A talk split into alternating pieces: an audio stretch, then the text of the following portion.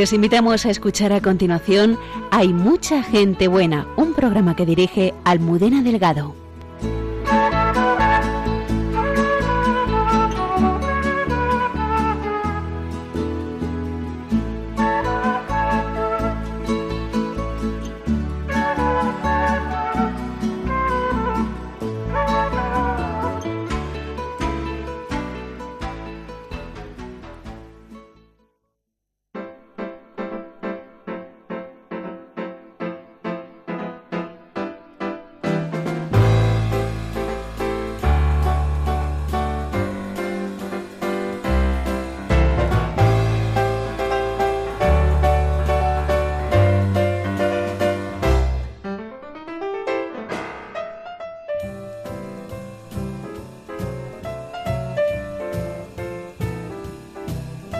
Y dos minutos de la madrugada. Bienvenidos al programa de Mucha Gente Buena aquí en Radio María. Saludamos al padre Javier Mairata. Buenas noches. Buenas noches, Almudena. Buenas noches a todos nuestros oyentes. Nos acompaña también el padre Isaac Parra y en producción y control Antonio Escribano y Lola Redondo. Buenas noches a todos. Hola, buenas noches. Queremos también saludar a los habituales colaboradores de este programa, el padre Alberto Rollo, Santos de Andar por Casa esta noche, San José de Calasanz. Sí, hoy vamos a escuchar pues una de esas breves biografías que nos trae el padre Alberto y que tanto bien nos hace. También estará la hermana Carmen Pérez entre tú y yo y Jesús López Mesas, por fin, con sus canciones con mensaje. Un protagonista de excepción esta noche. Sí. Eh, ¿Tú te imaginas una parroquia abierta 16 horas ininterrumpidamente? No. Vamos, que ni las farmacias abrecen tanto. ¿Tú sabes que hay en Madrid parroquias con misas en chino? No. ¿Tú sabes una parroquia que atienda a 200 enfermos y a 360 familias en Cáritas? No existe. Existe, existe en el barrio de Usera, como dicen Usela, que dicen los, chinos, ¿no? En el que el párroco es Daniel Rodríguez, que está hoy con nosotros. Buenas noches, muy buenas noches. ¿Pero existe una parroquia así? Sí, bueno, existe más que nada porque yo estoy en ella. Alguno de nuestros oyentes dirá, esa voz la conozco, efectivamente. El padre Daniel Rodríguez es uno de los grandes colaboradores de Radio María, ha participado durante cinco años, sus cinco años de seminario en Los Daré Pastores y también en Arte y Fe, también el programa de Ecumenismo, por tanto le suena la voz. Fue ordenado en el año 2013 y es párroco de Nuestra Señora de la Soledad. Entonces, pues vamos a compartir con él pues su testimonio de fe, de vocación y, y, de la obra de evangelización que está haciendo en ese barrio de Madrid, pues tan multicultural. Ahora Radio María la tengo en barbecho, ahora estoy un poco centrado en la parroquia y en la pastoral, a ver si Dios quiere y lo tiene a bien y volver. Bueno, esto puede, ser, esto puede, ser, un inicio, ¿no? Un inicio. Está muy bien. Saludamos también a todos nuestros oyentes que nos eh, siguen a través de redes sociales, eh, Facebook, Twitter, Instagram. Ahí está Lola recogiendo todos eh, vuestros comentarios. Comenzamos.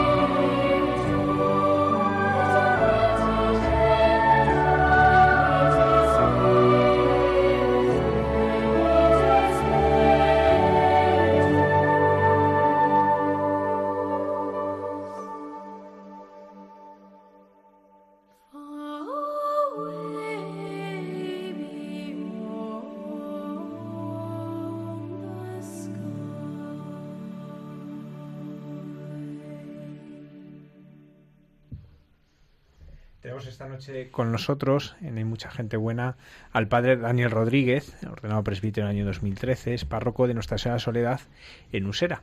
Y voy a contar que cuando ha llegado aquí lo primero que ha ido es al cuarto baño porque venía con las manos llenos de pegotes. De, cemento. Que, de, que este cemento que estaba ahí y le digo que pero qué haces y dice bueno pues es que yo también eh, eh, cuando tengo un rato pues me dedico también a, a, a poner bonita la parroquia. Eh, cuéntanos esto de, de, salir de la parroquia para venir a la radio y haber estado haciendo ahí tus cosas con los mosaicos bueno he acabado hoy la Eucaristía que bueno hoy está todo el día con mis compañeros de curso porque hacíamos cinco años que nos habían ordenado Muchas felicidades hoy. Ayer, ayer mejor dicho, estamos a las 12.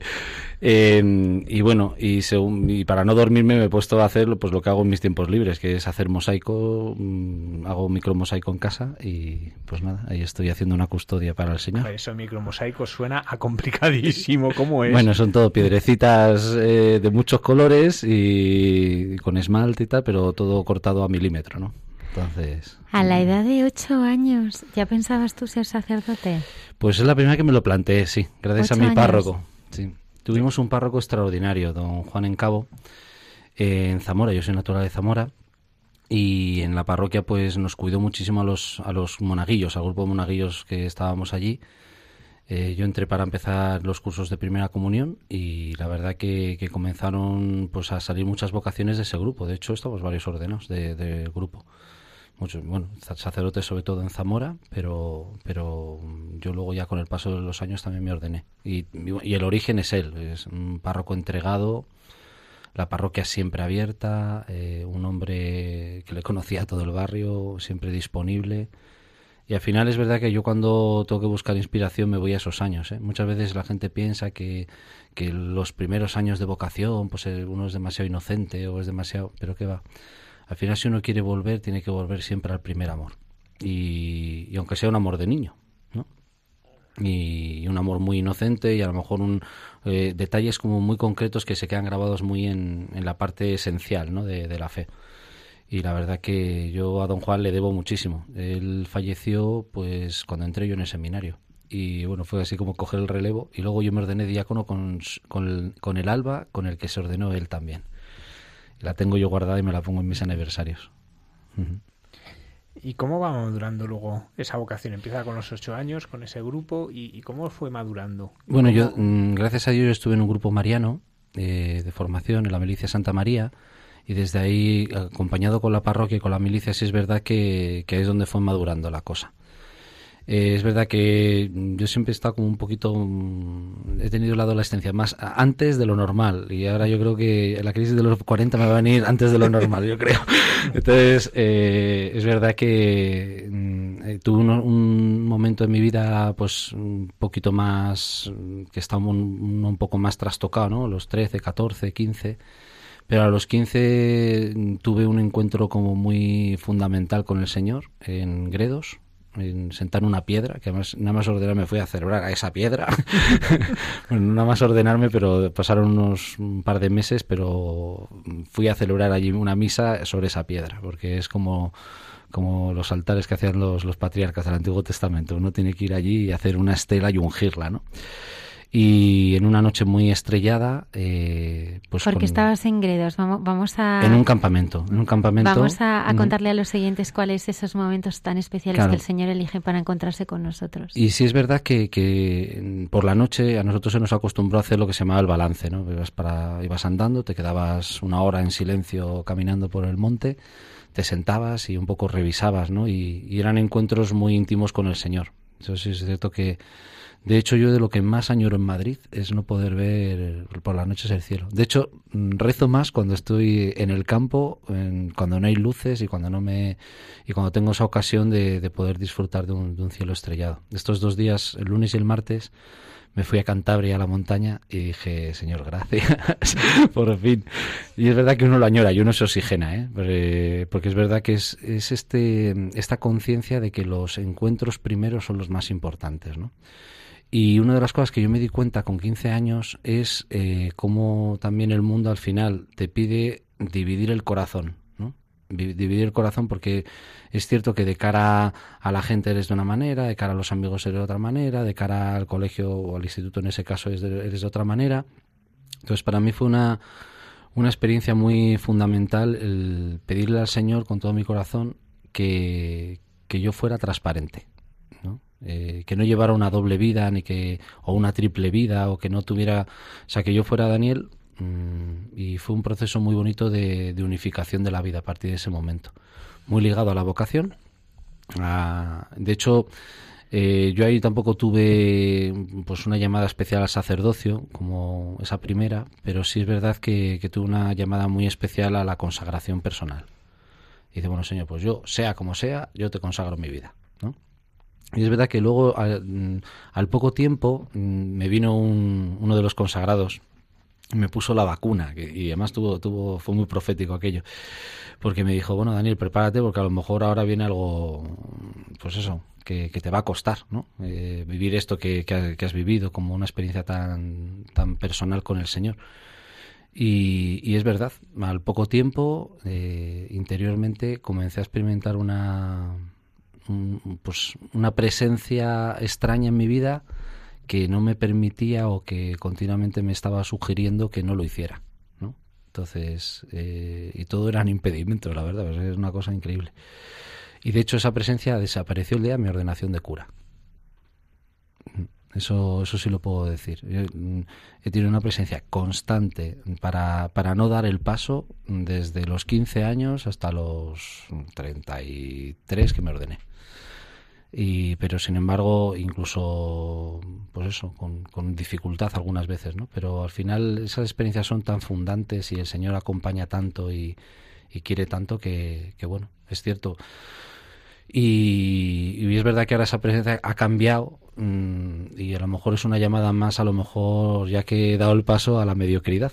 Es verdad que, siempre uno puede tener esa, esa tentación, ¿no? De, bueno, ya soy cura, pero pero a lo mejor tendría que ser un poquito más mediocre de lo que de a lo mejor lo que y, y esas presencias hay que tenerlas muy en cuenta porque hay que hacer una lucha espiritual fuerte con ellas. Y eso es lo que va dando quilates a la, a la consagración, ¿no? al, al, oro que quieres entregar al Señor. El oro uno lo puede tener muy lleno de, muchos intereses, ¿no? pero eso yo creo que también purifica. purifica.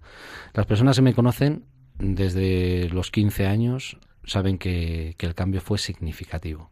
significativo. Mm, para algunos le costó mucho, a mi familia le costó mucho, porque no lo entendieron, pero, pero poco a poco lo han ido entendiendo.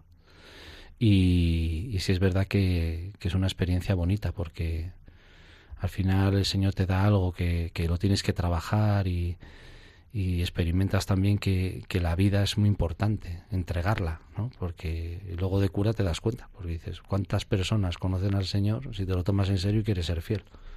Y este es el gran misterio, ¿no? Eso es muy bonito. Esto me parece muy importante lo que estás diciendo. Eh, tú experimentas esta resistencia y fíjate que, que ahora ahí lo ves. Muchas personas cuando aparecen estas resistencias en cualquier entrega, eh, lo traducen como me he equivocado. ¿no? Yo no tengo que seguir este camino porque estas mm. resistencias es porque yo no es mi camino. ¿Tú cómo fuiste superando esta resistencia? ¿Qué, ¿Cuáles son las, por así decirlo, las claves que a ti te ayudaron a no caer en la trampa de que estas resistencias significaban yo no me tengo que entregar, yo no tengo vocación, y sin embargo, al contrario, sirvieron para aquilatar tu, entrega. Primero, dejándose acompañar, eso está claro, ¿no? O sea, para mí luego también hay claves muy importantes en los ejercicios espirituales, que, que pude hacer ejercicios espirituales desde muy chaval, y te das, y te das cuenta de muchos criterios de discernimiento que, que te ayudan, ¿no? Y luego no llamar providencia a lo que no le gusta eso es muy importante en la vida. Explica esto bien, que esto me parece que puede ser importante. Esto lo llevo elaborando muchos años, pero un momento significativo fue en el primero de seminario. Os lo explico así con la anécdota y así los radioyentes también lo van a entender mejor. Eh, bueno, luego os cuento un poquito más. Yo cuando me tuve que marchar para el seminario, mm, pues tuve que dejar trabajo, piso, tal. Entonces eh, yo claro digo, ya verás, señor, el señor me va a abrir una, una, una, una carretera, pues bueno, pues de, de, cuatro vías para que yo pueda, pues eso, lucirme, ¿no? en definitiva, ya que uno hace este tipo de cosas, pues dar el espectáculo es importante, ¿no? el gran showman, como la película, ¿sabes? Pero resulta que, que, bueno, el primer año voy para allá y, me encuentro con que en mi piso no se vende, porque yo he sido, pues eso, he estado en comunión con todos aquellos que, que no han podido vender sus casas con la crisis y yo me tuve que vender una casa pues en plena crisis y no se pudo vender y de hecho a día de hoy no está vendida, o sea que es una cosa increíble.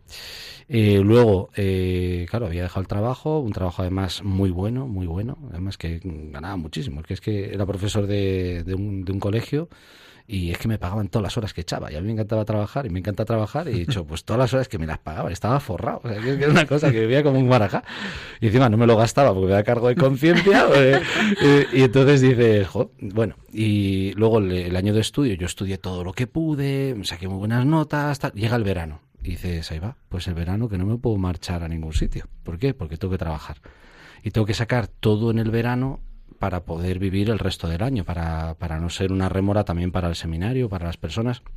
Entonces, aunque he tenido gente que me ha echado una mano, pero, pero también para tener un poco de casa y poder mantener el, el tema de, de, la casa, ¿no? Entonces yo cogía, pues ya lo tengo claro, pues voy a cogerme un turno en el seminario de portero. O de portera, ahora explico de la portera. Dos, eh, otro turno en el cementerio rezando responsos. O sea, una cosa impresionante. Que claro, dices, recién llegado al seminario, dices, pues a mí me cayó ayer 36, 37, 40 muertos al día. Digo, no enterrarlos, ¿eh? sino rezar los responsos. Y, y luego, eh, por esta afinidad con el arte, pues eh, hacía de guía turístico en el Museo de la Catedral. ¿no? Así, una especie como de guías catequéticas y tal. Entonces, bueno, pues tres curros allí eh, trabajando. Y resulta que yo me levanto un día y me pongo ahí a hablar con el Señor tata, y digo, bueno, Señor, pues nada, qué bien, oye, qué providencia más grande, qué bien, y fíjate, y yo dándole vueltas a la providencia, y digo, Señor, pero no habíamos quedado que yo entregaba las cosas y todo salía bien, ¿no? Entonces, eh, yo estaba como muy mosqueado, ¿no? Pero muy, muy, muy, muy mosqueado. Entonces me puse allí de portera en el seminario y es que siendo portera te enteras de todo, absolutamente de todo. Llega un compañero mío del seminario con la maleta y, me, y empieza así la frase, jo Daniel, qué providencia, qué bueno es Dios. Mira, ahora mismo vengo de un viaje que he conseguido para aprender inglés en, Irlanda. Y es que ahora, sí, no sé, es que Dios es providencial. Entonces, ahora me voy y me voy a Francia y tal. Y yo pensando por dentro, digo, me lo cargo, me lo cargo, me lo cargo. Y este tío, y yo diciendo, no, Daniel, y, me dándome ahí unas lecciones de providencia increíbles. Tal. Bueno, ah, bueno, bueno, yo rezo por ti, yo es que ya sabes aquí, no, Daniel, tú qué bien, qué bien. Oye, qué bien que hagas este servicio y tal. Bueno, bueno, pues venga, me voy corriendo que me voy al aeropuerto. Bueno, Pasan dos horas, estoy allí otra vez de portera y llega otro con otra maleta. Ron, Oye, Daniel. Y además este no había estudiado nada en todo el año, que no lo sabía. y digo, ¡qué providencia! Dice, es verdad que tengo los exámenes de septiembre, pero, pero bueno, es que Dios es tan bueno. Fíjate, es que nos da las cosas aunque nosotros no hagamos nada y tal. Y que me, no, no, me acuerdo que me contó, también se marchaba de viaje a Andalucía, al Rocío, que había un encuentro de jóvenes, tal. Y dice, qué bueno es Dios, y la providencia para arriba y la providencia para abajo. Yo ya, claro, me subía por las paredes. Y así pasaron tres o cuatro más eh, por, por ahí por donde estaba yo, hablándome todos de la providencia. Yo, claro, me levanté de mi sitio, me fui a la capilla, agarré al Señor por la solapa y dice, ¿cómo que providencia, Señor? ¿Pero en qué hemos quedado? O sea, ahí viendo... Entonces, eh, ya cuando conseguí tranquilizarme, eh, en un momento de oración, enseguida, pues, de estas, de estas presencias muy fuertes, ¿no? Que salen en forma de frase, ¿no? Dice, no llames providencia a lo que te gusta. Desde entonces es verdad que no me fío mucho de mí mismo. Es verdad que nunca me fía mucho. Entonces, al final las mociones que uno tiene internas eh, tienen que ser discernidas siempre. Porque si no, al final acabamos llamando providencia a lo que no, a lo que pensamos nosotros que es el camino del Señor. El Señor es verdad que va hablando en, sobre todo en las cosas importantes, con muchos años.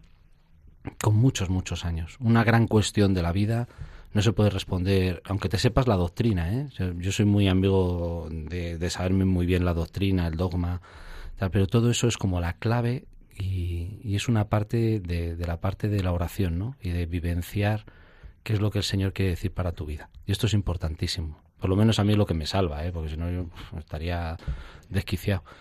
Pero, y luego en ese medio también había tenido otro compañero que me decía, Daniel, ¿qué tal los ejercicios? Y yo siempre respondía, siempre bien. Y, decía, y se enfadaba, dice, ¿cómo que siempre bien? Pues a mí me ha ido fatal, porque me he sentido fatal. ¿Y qué pasa? ¿Que tú siempre estás ahí? Digo, no, siempre bien. Es verdad que hay veces que estás como un estropajo sentado en el banco y hay otras veces que, estás levitando, pero que dices, pero al final el Señor está y, uno tiene que no fiarse ni de los momentos de euforia en una vocación, ni fiarse de los momentos malos, malísimos. ¿no? Yo creo que al final es, es a mí lo que me hace perseverar. Es verdad que con muchas dificultades de que me ordené, ¿eh? o sea, que, he tenido motivos para desesperarme todos los que he querido y más. Pero en realidad siempre tienes esa serenidad en la espera, que es la expresión que leí del hermano Rafael, ahora San Rafael, San Rafael Arnaiz que tiene un librito que lo estuve rezando desde los 15 años hasta los 19. ¿Cuál es? Eh, Saber esperar se titula. Es un libro de estos de formulillas, de esto que salen de los típicos estos de frase número uno, frase número dos, frase número tres, son frases hechas, pero a mí esa, esa, mm, esa expresión de serenidad en la espera a mí mm, es lo que siempre me ha frenado a tomar decisiones eh, inmediatas. ¿no? ¿Pero por qué crees a veces que el Señor tarda tanto? No tarda, no tarda. No tarda. Al final lo que pasa es que te va matizando mucho la respuesta. Entonces, uno tiene que, saber esperar porque la respuesta del Señor tiene muchos matices. Si no estaríamos, mm, sería una esquizofrenia. ¿eh? O sea, de hecho hay mucho cristiano esquizofrénico a día de hoy. Pues esquizofrénicamente hablando a nivel espiritual. ¿no? Pues dices, la respuesta del Señor tiene mucho contenido. Mucho contenido. Entonces, si te va a explicar las cosas, te las va a explicar en profundidad y sobre todo se va a asegurar que tú las entiendas. Y la única manera de entender que tenemos es vivenciarlas de una forma profunda, ¿no? Entonces, yo ahora tengo una gran cuestión ahí con el Señor y, yo sé que me la va a responder en siete, ocho años, no pasa nada. Claro. Y es una cuestión fundamental, ¿eh? es una cuestión de que yo lo estoy pasando mal en una cosa, entonces yo sé que en ocho años ya me la contestará. Y yo mientras tanto grito, chillo, me cabreo. Eh, otros días me levanto así como con una luz. Otro día hablo con un amigo cura y me da una respuesta que me gusta. Luego esa la voy matizando. Y, y es muy interesante porque al final eso te da mucho contenido al corazón. Fijaros, la gran crisis que tenemos en la iglesia, y tenemos alguna, es una crisis de, mm, de, que los cristianos y sobre todo los sacerdotes utilizamos muchas formulillas. No, tac, tac, venga, el golpe es de efecto pero en realidad eh, tenemos mm, gente muy inteligente pero poco sabia. Y, hay que buscar gente sabia para, para, poder responder. Y la sabiduría no la da eh, solamente el estudio, la da el, el, estudio como macerado con los años. ¿no? Es como ese, ese vinagre que, que ponen en Modena, el, auténtico, no el que se compra en el súper, ¿no? Eh, que tiene 50, 60 años y se va decantando y que poco a poco eh, yo tengo unos amigos de moda que nos vemos siempre en verano y siempre llevan el vinagrito, ¿no? y, hay mucha diferencia ¿eh? del industrial a uno hecho eh, con perseverancia, porque sabe distinto. Y la sabiduría para un cura o para un bautizado mm, tiene que ser esto, ¿no?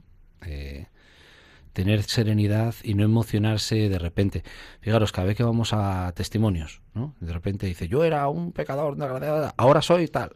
Cuidado, cuidado, cuidado porque es verdad que es importante el paso, pero nada te asegura que sepas profundizar en lo que Dios te ha llamado. Y esto es importante. A mí yo me he encontrado dos, tres personas que a mí me han ayudado esencialmente en esto, especialmente la que me acompaña actualmente. Eh, es una persona que el otro día le contaba, daba un retiro a unos consagrados a los cruzados de Santa María y me decía, y, les explicaba una anécdota, ¿no? Este sacerdote le digo, padre, tengo un problema, tal, le cuento un problema tremendo, y dice, bueno, Dani, dice, ah, me sigue llamando pequeño seminarista, dice, bueno, pequeño seminarista y tal, eh, y dice, pues nada, pues vas a leerte el Evangelio de San Mateo. Digo, vale, dice, 60 veces. ¿Eh? Dice, 60 veces, sí, 60 veces seguidas. Entonces te quedas impresionado bueno, padre, pero, pero, sí, sí, tú, además, al ritmo que quieras, ¿no? Pero continuamente reza el, Evangelio de San Mateo, 60 veces. digo, ¿cómo?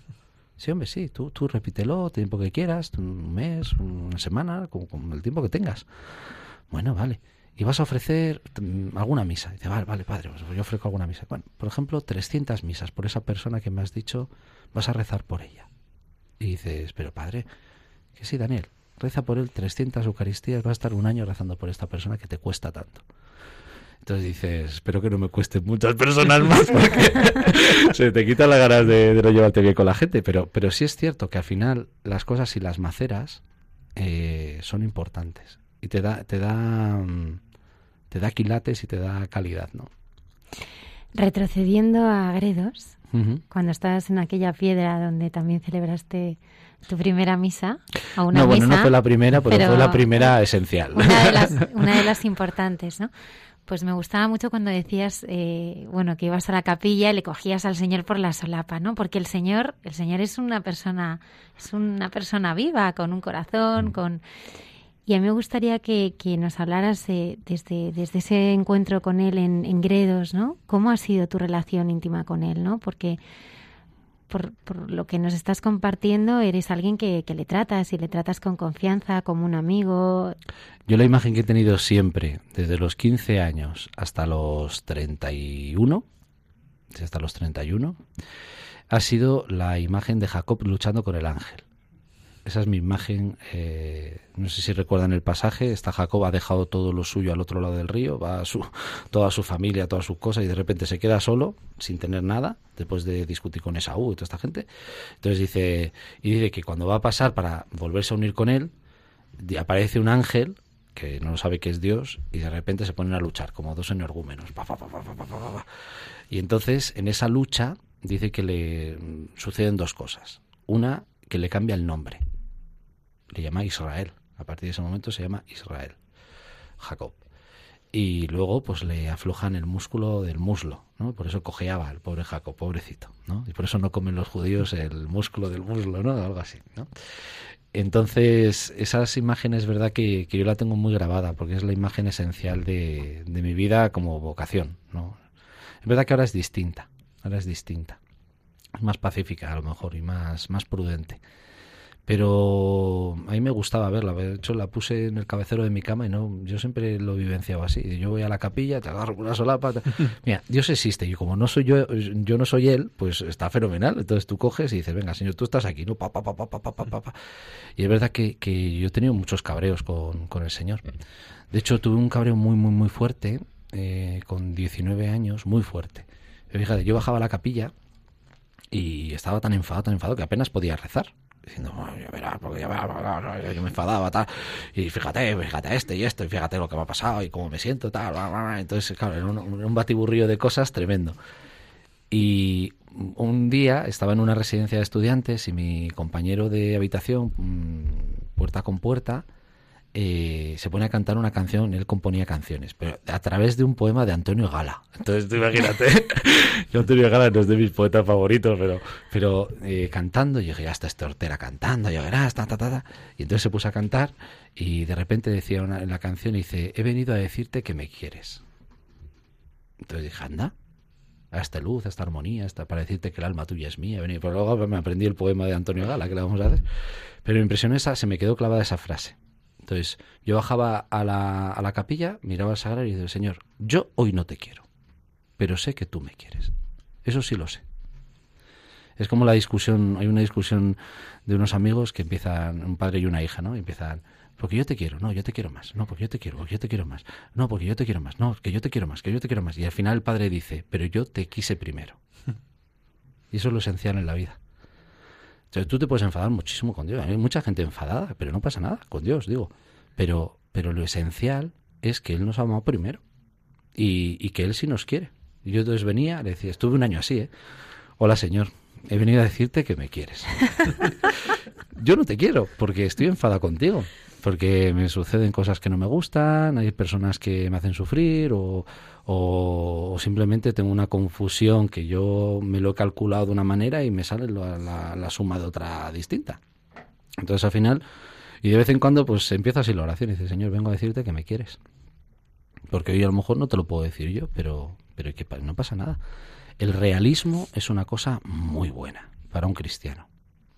O sea, al final espiritualizar de una manera mm, vana o de una manera ñoña eh, es casi una herejía, ¿eh? Es casi una herejía. Es, eh, es una manera pues de interpretar las mociones del Espíritu Santo a través de nuestros propios sentimientos. Eso se llama mesalianismo en la Iglesia, ¿no? que dependiendo cómo tú te sientas se actúa Dios. Y, eso pues ya se resolvió en el siglo VII. O sea que no... Eh, uno no puede decir, eh, es directamente proporcional a, a los sentimientos que a mí me surgen, ¿no? Después de ese encuentro en Gredos, tu vida sigue, sigue hacia adelante, ¿no? Porque nos decías, bueno, que vas creciendo, eh, estudias una carrera y eres profesor, tienes tu piso, tu independencia económica, es decir, tienes todo lo que, bueno, cualquier joven puede desear. Claro, yo, yo lo que hablaba con mi director espiritual es que hiciera una carrera, trabajara un poquito, además un poco en la casa sacerdotal donde yo quería entrar, pues casi todos lo hacían así, ¿no? Que tener un poquito de experiencia antes.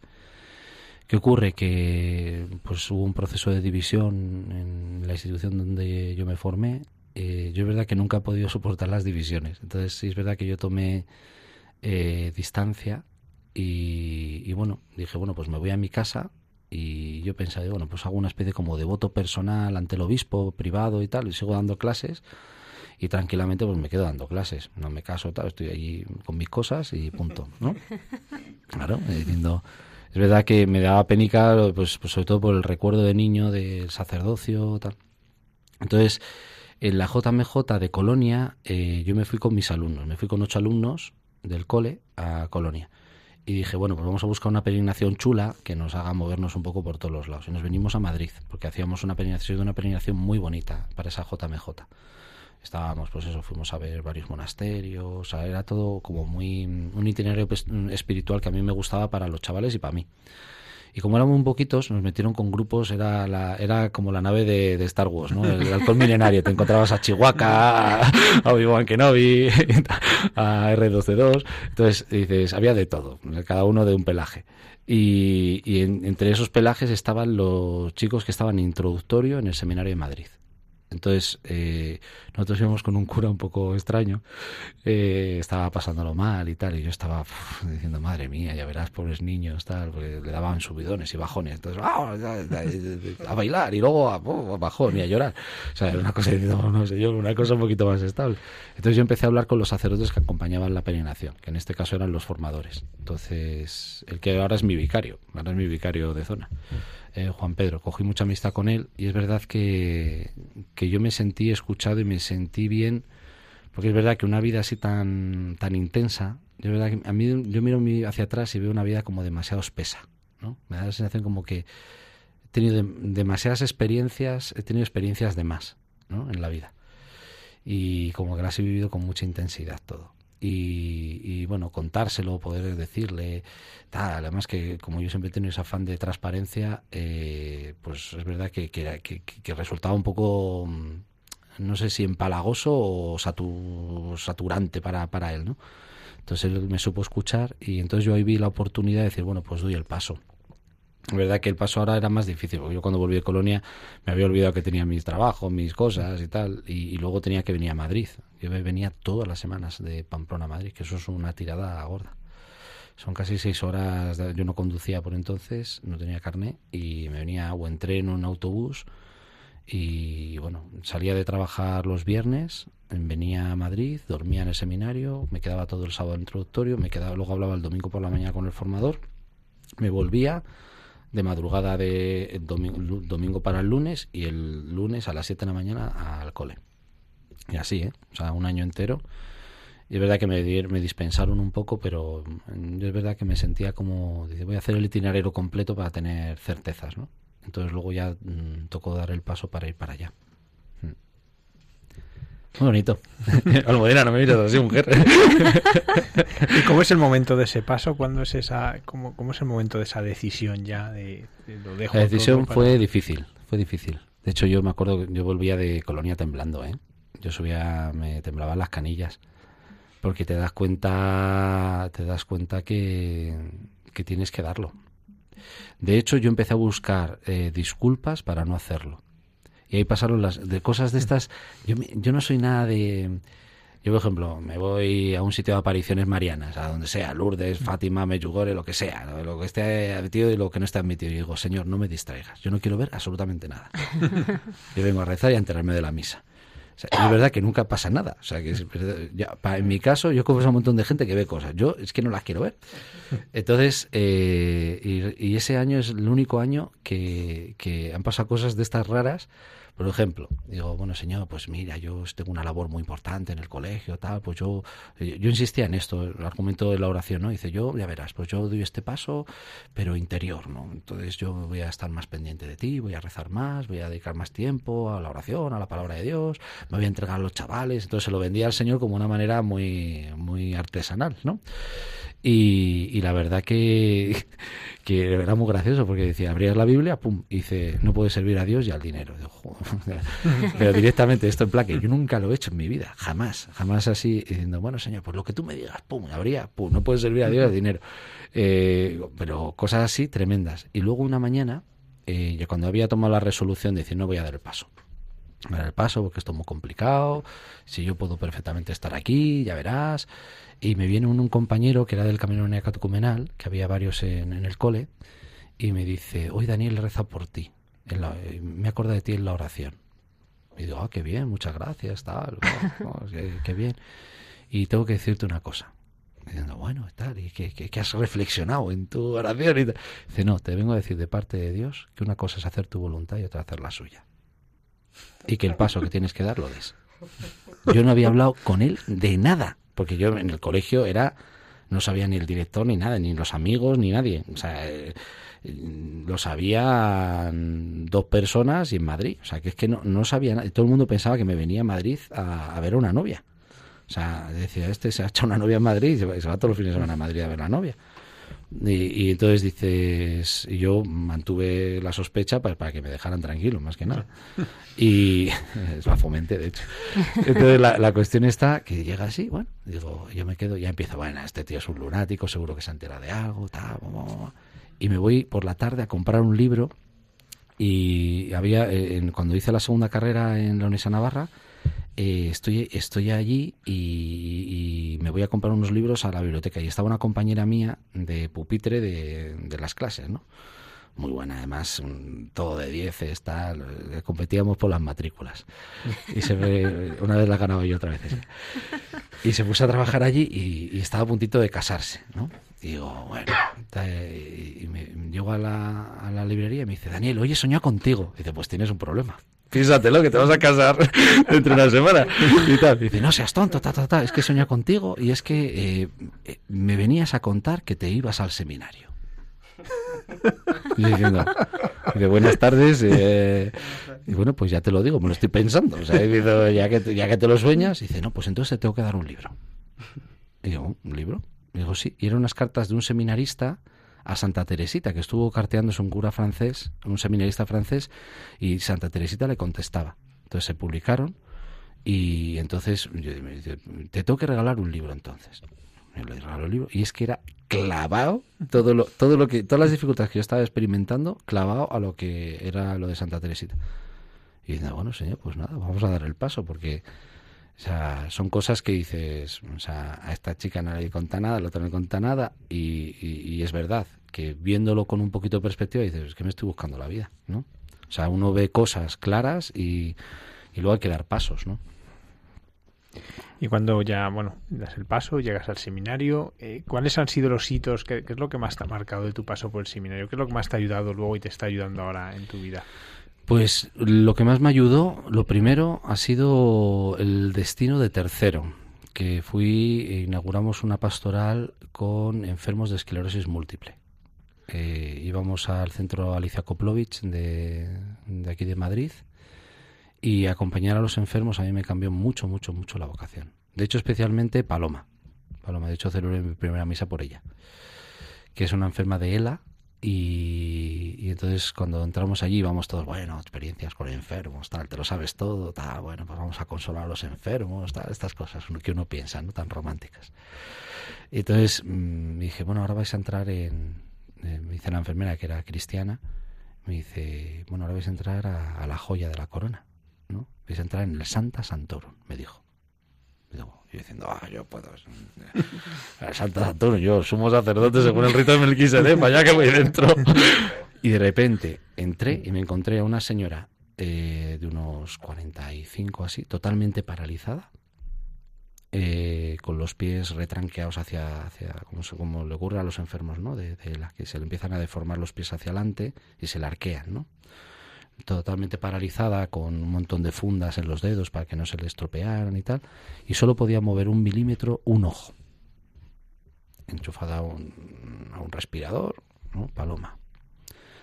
Y había que, había que aprenderse una tabla para hablar con ella. Entonces tú le ibas diciendo grupos de letras y entonces ibas componiendo palabras. Claro, si tú tienes que hacer eso, lo que tienes que decir es fundamental. Yo en la primera sesión no lo hice porque no sabía. Luego me aprendí la tabla. Porque pasaba muchas horas con ella, muchas horas con ella. Y ella es la que me ha enseñado a ser sacerdote. O sea, o sea, interiormente hablando. Entonces Paloma lo primero que dice, dice, a ver Paloma, ¿quieres decir algo? Dice, sí, con el ojo, no, bueno, ni siquiera con el párpado, sino con así. Y si eso no, habría así los ojos como una posesa, ¿no? Entonces eh, decía, ¿qué le quieres decir? Y dice, estoy aquí por vosotros, ofrezco mi vida por vosotros. Pero claro, esa, esa frase hubo que hacerla con su tiempo. Esto, e, e, ese, sí, ese, te, estoy, estoy. E, le, le ayudaba a la enfermera que tenía mucha práctica con ella y, es que a mí me venía la imagen de Jesucristo. O sea, yo tenía ahí a Jesucristo en la cama y dije, esta es la mía. O sea, horas. Yo he pasado horas hablando con ella. Me hablaba de lo que rezaba, cómo rezaba. Yo he llegado a, yo he llegado, yo he llegado a sentir su oración en la capilla del seminario. Y luego verificarlo. Aquí voy a rezar por mí, se reía. Hacía un ruido así extraño, no se reía. Con el respirador conseguía hacer gárgaras o algo así. Y entonces y se partía de risa la tía. Y, bueno, y al final es verdad que, a mí me ayuda mucho esa experiencia. De hecho, cuando murió, que murió ese año, eh, yo lo, todo mi afán fue celebrar la Eucaristía encima de ella. O sea, yo cogí a un cura, cogí al director espiritual y me dice, Daniel, estás loco. dice, tú vente, que vamos a hacer una misa y ella va a ser el altar. O sea, bueno, se me pasó por el viaje el romanticismo y, me dio vino un poco la prudencia y pusimos una mesa justo enfrente del cuerpo y celebramos la misa como que me llamo yo Daniel. O sea, se celebra ahí, que lo quiero ver yo. O sea, yo quiero ver la Eucaristía celebrada y ella al lado. Y, es verdad que, que, para mí esa, esa misa fue especial. Fue especial. Y nada, pues eh, esa fue una experiencia fundante. Luego otra experiencia fundante ha sido la experiencia que he tenido de compartir mucha vida con miembros de iglesias separadas, sobre todo con ortodoxos, ahí el Señor me ha abierto ese camino. De hecho, he estado con un montón. O sea, y luego también con la iglesia greco-católica. O sea, la iglesia mm, ucraniana de rito bizantino, pero que son católicos. Es el mismo rito que los ortodoxos, pero siendo católicos. Y bueno, eso me ha abierto muchas puertas, porque también siendo profesor yo le daba clase a todos los, a los hijos de los pastores evangélicos de Pamplona. Entonces me, me acogía mucho en su casa. Entonces para mí eso ha sido una experiencia muy bonita. Me ha abierto mucho la cabeza también es verdad, me, ha invitado a, a, no vivir de las rentas de lo que yo me sé, sino cuando uno tiene que justificar mm, con alguien algo, pues un dogma y tal, pues saberlo, vivenciarlo, poderlo compartir. Y es verdad que teníamos conversaciones. Yo me he pasado con, con los pastores evangélicos allí en Pamplona, pero horas y horas hablando. Y, y, llegaba a casa con ganas de estudiar y, y, con ganas de compartir. El otro se quedaba impresionado, el otro no sé qué, me contaba otra experiencia. Y la verdad que para mí ha sido una cosa preciosa, que me ha, hecho perseverar y hacerme verdaderamente católico. Eso es verdad que, que creo que el católico es en ese sentido el que expresa y, busca para tener una mayor apertura ante la, ante la diferencia, ¿no? Y, respetando la diferencia, ¿no? Es decir, eh, conseguir, es como la Trinidad, ¿no? Cuanto más cada uno es distinto, más comunión hay. Dani, volviendo a Paloma y a esa experiencia que yo creo que también te, transforma. ¿eh? Sí, vuelvo a ella. Vamos allá. No, porque, mm, o sea, como, sabes, a mí a veces lo que me pasa es que ante el, dolor, ¿no? Eh, de las personas que, que, están sufriendo a mi lado, pues yo a veces no tengo las respuestas eh, adecuadas, ¿no? lo que quiero decir es que eh, yo creo que, que ahí, eh, bueno, pues mm, sentir también el corazón de Paloma estar tan cerca. O sea, ¿qué respuestas le das tú a, pues seguramente a mucha gente, ¿no? De tu parroquia con la que te encuentras, ¿no? Que está en situación de, de pues de dificultad, ¿no? ¿Qué, qué respuesta le da Dani al, al, sufrimiento, al suyo propio y al de los demás. Con el tema del sufrimiento hay que ser muy prudente. Hay que pedir mucha... Hay que saber con certeza eh, que el Señor nos dé la sabiduría para saber qué paso nos está pidiendo. Yo mira, por ejemplo, ayer, antes de ayer se cayó mi abuelo, un hombre de 98 años, consciente, bueno y tal. Y uno observa alrededor lo que hay, ¿no? Y tal. Y yo lo, lo único que se me ocurre pedir para mi abuelo es, Señor, hazle consciente del paso que tiene que dar. Porque es verdad que, muchas veces nosotros no ayudamos, no ayudamos. Los enfermos eh, lo que están buscando es que haya alguien que les ayude a, dar el paso que tienen que dar. No quiere decir que se vaya a morir, sino, que, que uno pueda discernir y decir y que, que pueda conscientemente eh, dar el, el, paso hacia el Señor. Y esta es la, la, oportunidad que da el, bienestar o el dolor. Que uno tiene que estar en continuo y decir, Señor, ahora que tengo mucha salud, pues, ¿qué, qué pasos puedo dar ¿no? para entregarte más cosas? Y cuando uno tiene la oportunidad de, de, pues con el paso de la vida, de, de, dar otro paso, el por lo menos darlo consciente, ¿no? Es que eh, hemos limitado eh, a, Dios a llamar a lo que a lo que nosotros nos gusta, a lo que nos parece bueno, y no es así.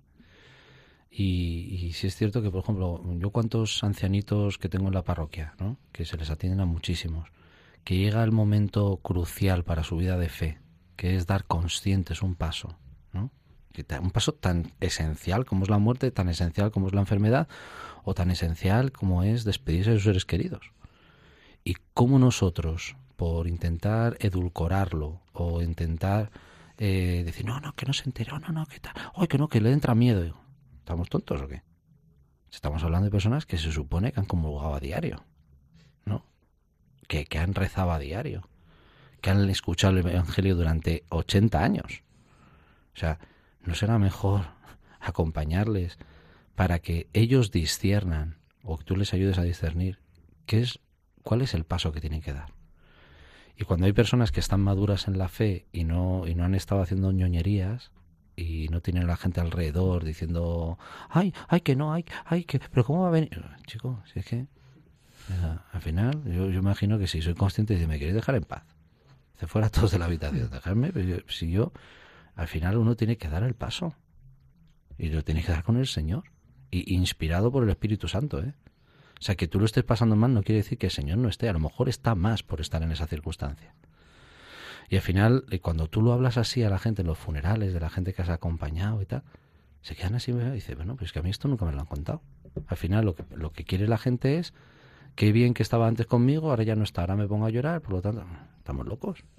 Pero, pero si el Señor no ha dicho que o sea, nuestra experiencia va a ser eh, divina, pero previamente porque va a ser humana.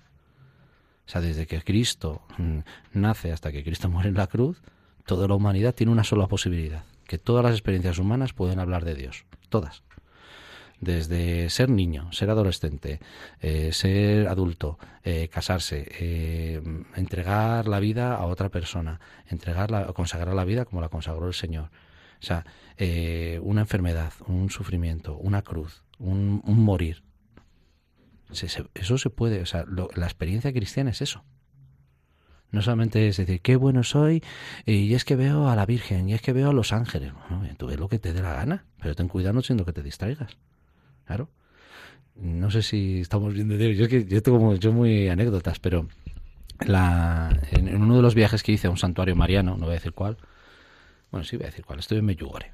¿No? Entonces, eh, yo me, estaba cansadísimo. O sea, dije, mira, yo os acompaño, un grupo de señoras muy buenas. Y dice, Daniel, vente, que no tenemos cura y tal. Y digo, sí, pero me tienes que dejar descansar. Porque yo vengo cansadísimo de este año de, la parroquia, no puedo con mi vida.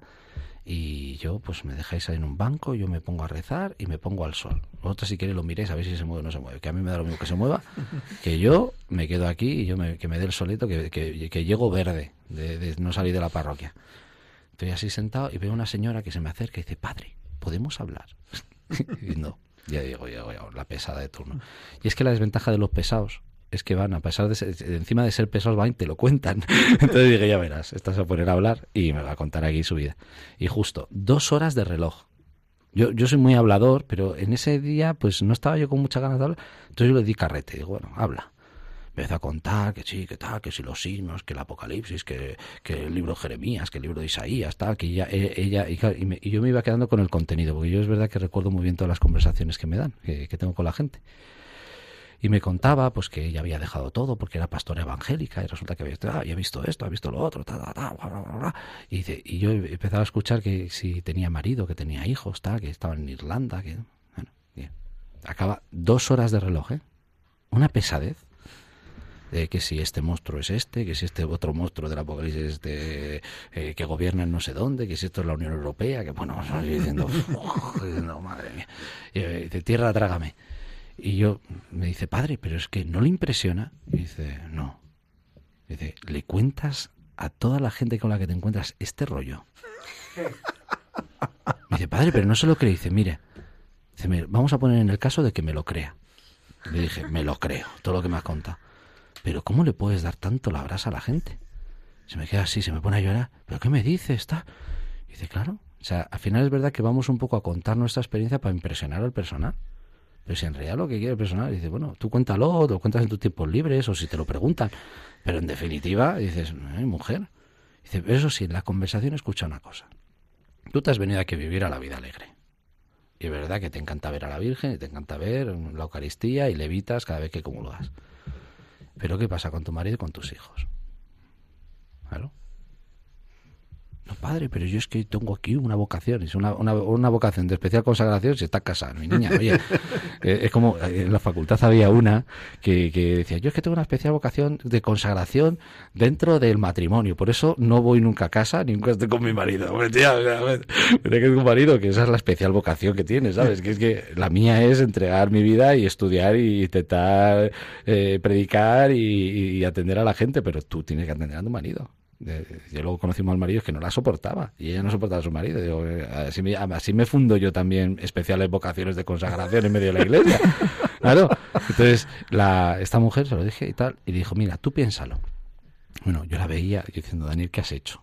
¿Qué has hecho? Y lo vi tres días, pum, por arriba, para arriba, por abajo, tal, llorando todo el día, de rodillas, tal, tal. Y de repente me viene y dice, padre, dice, Dani, que todo el mundo me llama Dani, me dice, oye, mm, es que lo he estado pensando. Me vuelvo a mi casa con mi marido y mis hijos. Claro, porque es verdad que las cosas extraordinarias no nos dan el contenido de lo que tenemos que hacer. Claro. Estamos en una iglesia que todo el mundo busca eh, cosas extraordinarias. Y es que suceden las cosas extraordinarias. Pero hay que ver, aunque nos cuesta, aunque nos haga sufrir, cuál es el contenido de lo que tenemos que hacer. Y hay cosas que son muy maravillosas, pero hay cosas que se manifiestan a través del sufrimiento y, del dolor. Entonces, lo importante no es el dolor, es lo que cómo usas ese dolor internamente en una estructura de espiritualidad profunda y dices, Señor, ¿qué quieres de mí? Ahora mucha gente que nos escucha, que está en sus casas, una enfermedad, otro que si en la cárcel, otro... O sea, si la circunstancia es la que es, vívela con realismo. Y luego, Señor, tú estás aquí. Vamos a ver este momento. Le coges de las solapas, le dices, a ver, estoy aquí, me duele esto, me duele otro, y entonces tú empiezas a elaborar y le das tiempo. Y con ese realismo el Señor, si tienes los ojos abiertos, actuará. Pero la forma de actuar es que en medio de esa circunstancia eh, el Señor te va a cambiar el corazón. Y esto es lo importante. Y esto es lo importante. Tú trabajas en una iglesia de película de película, ¿por qué? Porque sí, porque ocurren cosas extraordinarias. Sí, es una mezcla entre 55 días en Pekín. bueno, me gustaría que nos contaras, nos contaras. Bueno, yo, me, yo estaba en una parroquia así muy maja de Madrid y tal, y me llegan, me llama el obispo de Madrid, y fue un destino así como muy convulso, porque me llaman y dicen, Daniel, te mandamos, no digo destinos, a tal sitio. De bueno, pues ya está, me miro todo en internet a ver quién está luego me llaman a los dos días y dice, no, Daniel, que vas a ir a otro sitio. Me mandan a una parroquia de pueblo. Eh, y bueno, pues voy a mirar la parroquia de pueblo. me investigo todo, se lo digo a mi madre, venga, vamos a ponernos aquí. Y tal, ahora mi madre está muy interesada en esto. Entonces, ah, pues qué bien, qué bien, tal, pues un pueblo, qué bonito, ay, qué iglesia más bonita, ta, ta, ta, ta. Y me llaman otra vez. no, Daniel, que vas a ir a otra parroquia en el centro de Madrid, en un barrio tremendo. Y, dices, pues, ya, le dije al obispo, lo estáis jugando a los chinos. O sea, yo en serio, mi destino lo estáis jugando a los chinos. O estoy con lo de la paguita más, más larga o más corta, porque esto yo no me lo explico. Dice, no, Daniel, no seas tonto, ta, ta, ta. Bueno, me voy para allá.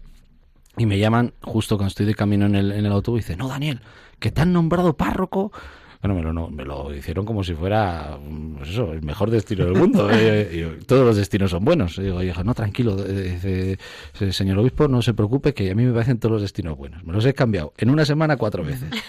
Y todos me han parecido bien. Entonces, y a todos dije que sí, de primeras.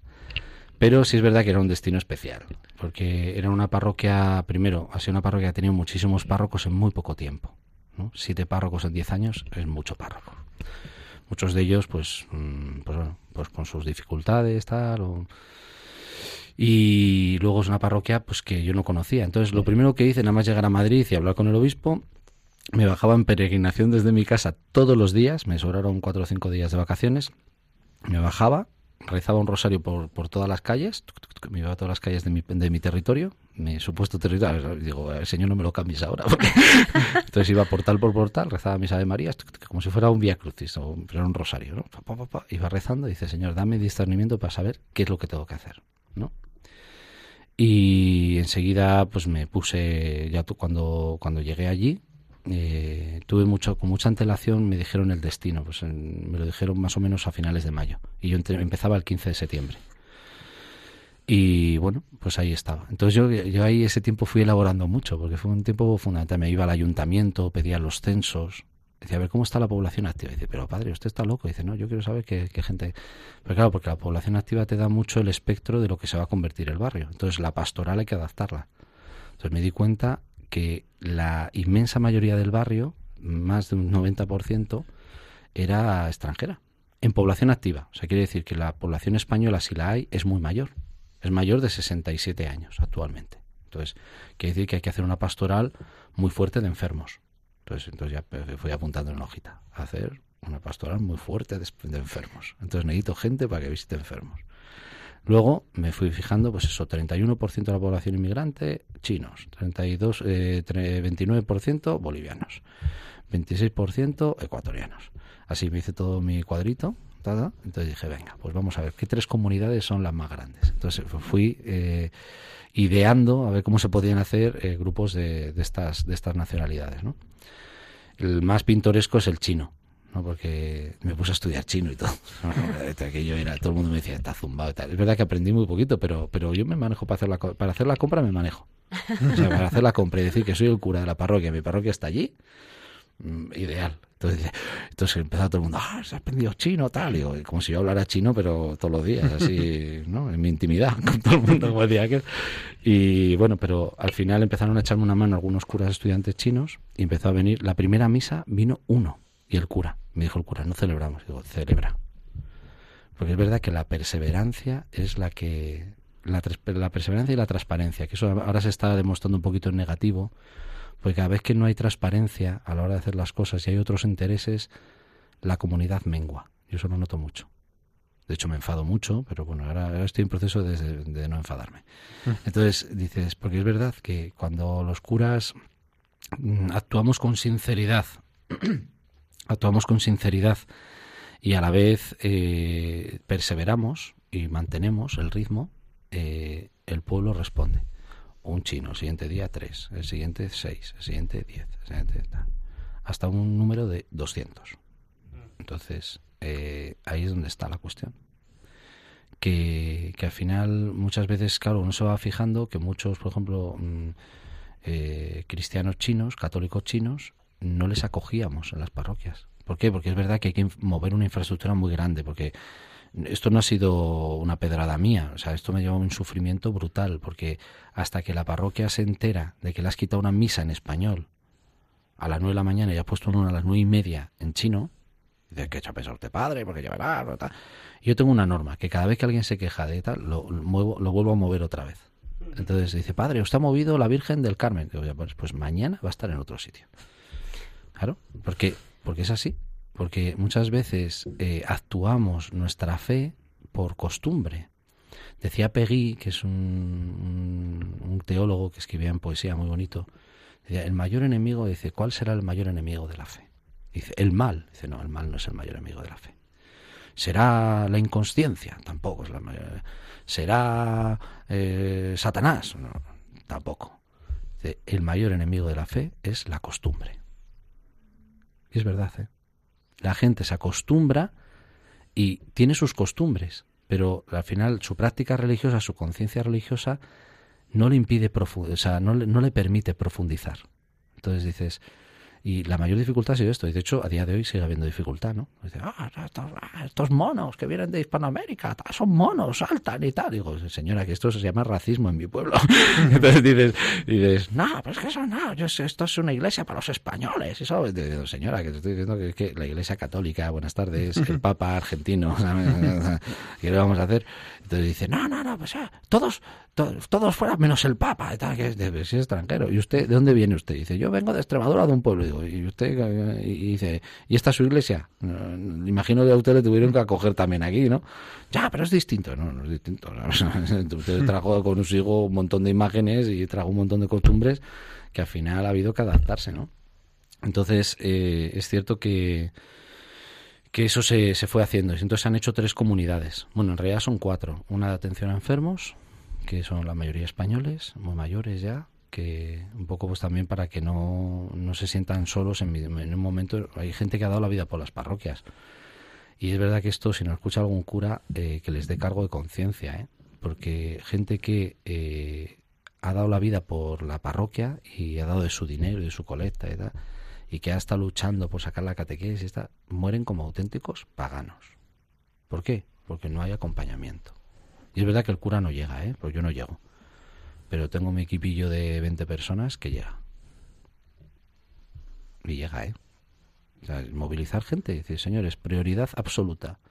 Es verdad que luego los abuelillos quieren más, todo el mundo quiere más, pero bueno, mm, luego hay que decir, no, hija, aquí donde estoy yo sentado se queda Jesús. Ahora yo me voy y tú le pones, tú te imaginas que está ahí Jesús y sigues, pero y, ya está, ¿no? Entonces, y tenemos las parroquias ahora mismo mm, con gente mala, enferma, que no puede salir y están muriendo como auténticos paganos, sin sacramentos, sin haber comulgado. Entonces, esto mm, hay que tener un celo por ellos. Por eso, repito, son gente que tenemos parroquias en Madrid gracias a ellos o en cualquier punto de España. Gracias a ellos. Es verdad que están muy mayores, que nos gustan más los jóvenes, pero lo siento mucho. Y dice, al final, quien ha perseverado en la fe, o sea, tú cuando ves una, iglesia llena de, abuelillos, son los que han perseverado. Y han pasado por 40 párrocos absurdos, 20 párrocos jóvenes imprudentes y dos o tres sensatos. Entonces dices, eh, y, los tíos han perseverado a pesar, a pesar de los curas, muchas veces, que les ha llegado de todo. Y los tíos han tenido una fe impertérrita, ¿eh? de misa diaria, allí, pidan lo que le pidan, en estado, tal. Y eso, y eso hay que valorarlo. Y luego se funda una, una comunidad china, una comunidad boliviana y una comunidad ecuatoriana. Las bolivianas y la ecuatoriana, por resumir, en torno a dos imágenes muy populares de allí.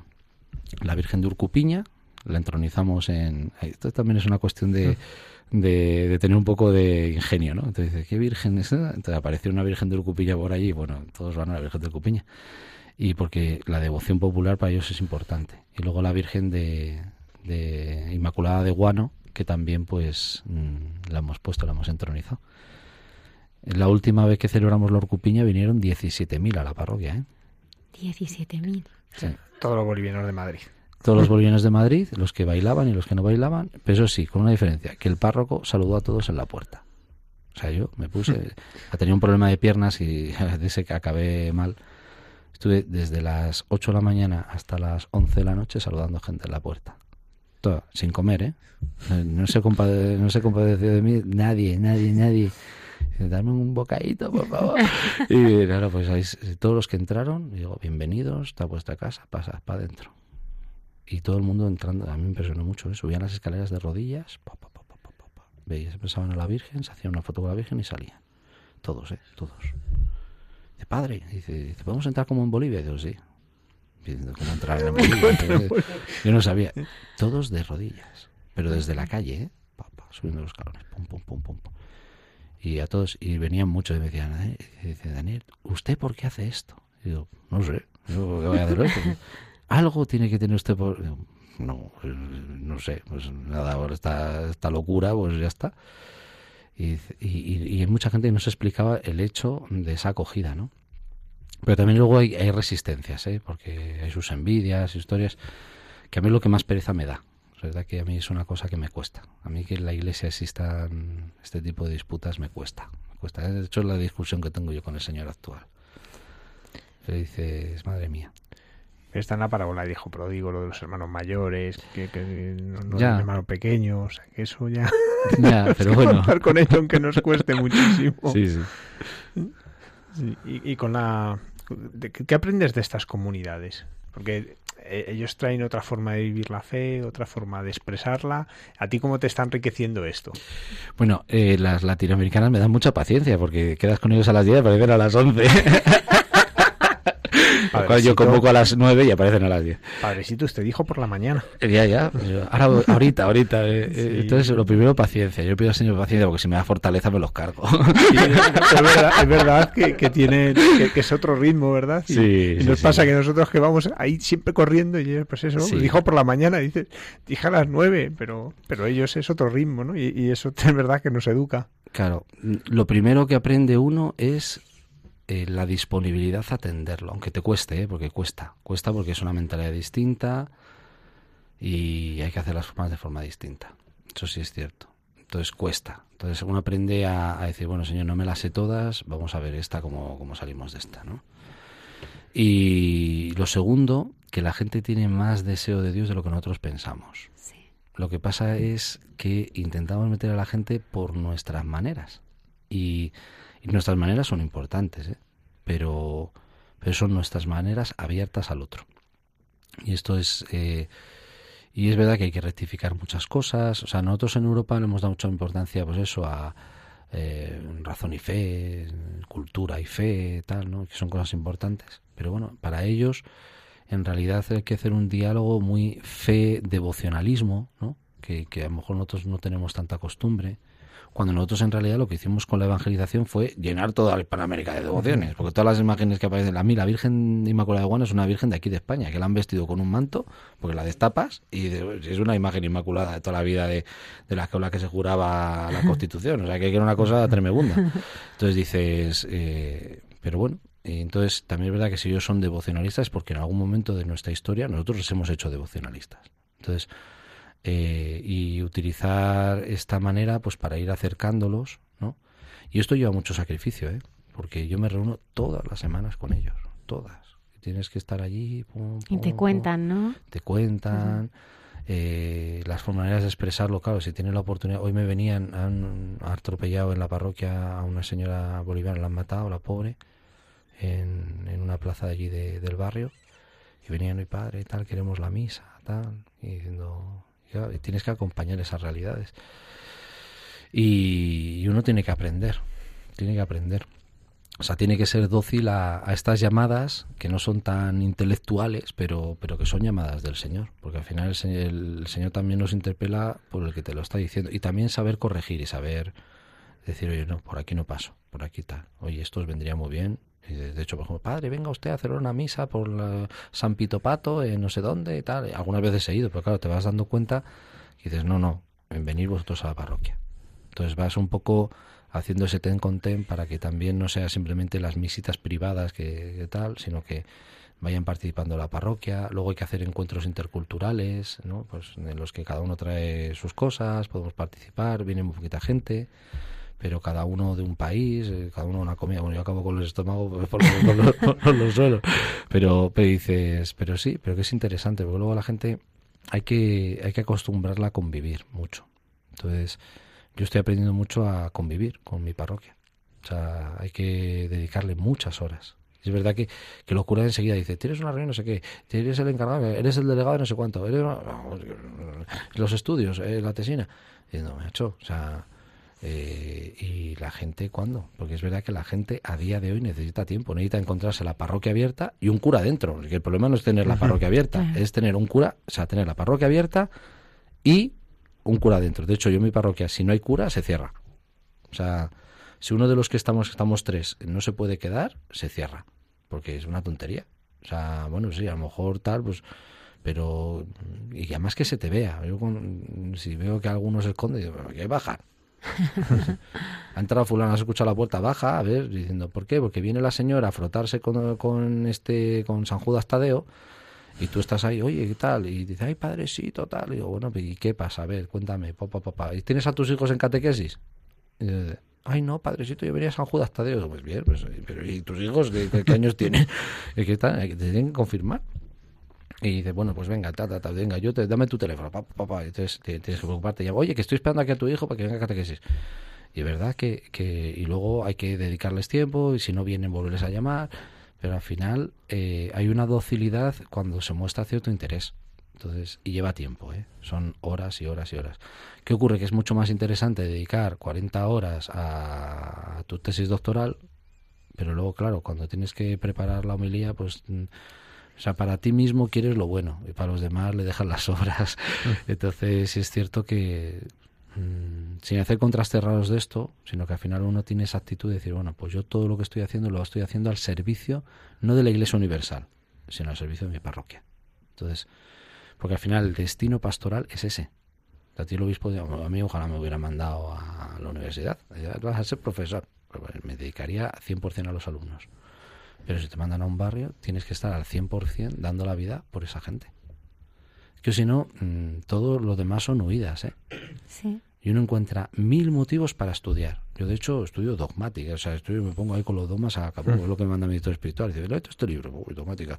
Eh, la persona divina de, de, Jesucristo. Las dos naturalezas. Eso sí, ahora me lo concretas y lo intentas buscar en tu gente. Y es verdad. Y así es como se hace...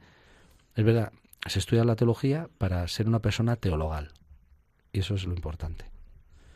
Y, hay que buscar eh, ser un, alguien teologal, o sea, que tu vida eh, sea el reflejo de lo que haces, ¿no? Y es muy bonito vivir así, muy bonito. ¿Cómo es el trato con la comunidad china? Que siempre parece que para nosotros tratar con nuestros hermanos de Hispanoamérica es mucho más sencillo.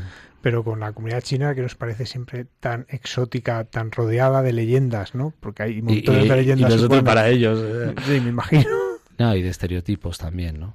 Entonces es verdad que lo primero, la primera dificultad es mm, Usera es la población de Europa con más chinos de toda Europa, juntos. No quiere decir que estén allí todos, sino que no hay tanto en un distrito, tanto junto. No, mm. es una cuestión de cantidad, sino de concentración ¿no? por población. Entonces, eh, es una, una, parroquia, o sea, un barrio que mm, está todo rotulado en chino, se, tú vas a comprar y puede que la gente habla en chino. O sea, que es que no, o sea, no experimentan a lo mejor una necesidad imperiosa eh, de, hablar español. O sea, tú vas allí y entonces se impone mucha parte de la cultura china. Que sí es cierto que se encuentran algunas grietas, que eso también hay que verlo, por ejemplo, con la segunda generación. Los niños tienen que estar escolarizados. Entonces, si uno es un poco cuco, dice, bueno, los niños saben todo español, de hecho saben más español que chino. Entonces, tampoco hay tanta dificultad, ¿no? Es verdad que la impresión y luego también hacer una pastoral que sepa discernir esto. Yo es un poco el conflicto que estoy teniendo ahora, porque eh, no se llega a comprender, o sea, una, una, una comunidad aislada como gueto dentro de una parroquia no serviría de nada. Pues sí, para repartir una expendedora de sacramentos, en definitiva. Lo que pasa es que en vez del cartón de tabaco estar en español, te lo, te lo, te lo expenden en, en chino, ¿no? Pero en realidad esa labor de, tener un poquito la mirada puesta más allá, decir, oye, no, mira, los niños ya hablan español y chino, pueden convivir perfectamente con estos otros que yo voy a confirmar. Entonces siempre cuesta, ¿eh? a nivel a nivel pastoral cuesta mucho. A nivel pastoral, eh, al final, eh, lo que tenemos que hacer es discernir continuamente el paso que Dios nos, nos hace dar. Y es muy bonito.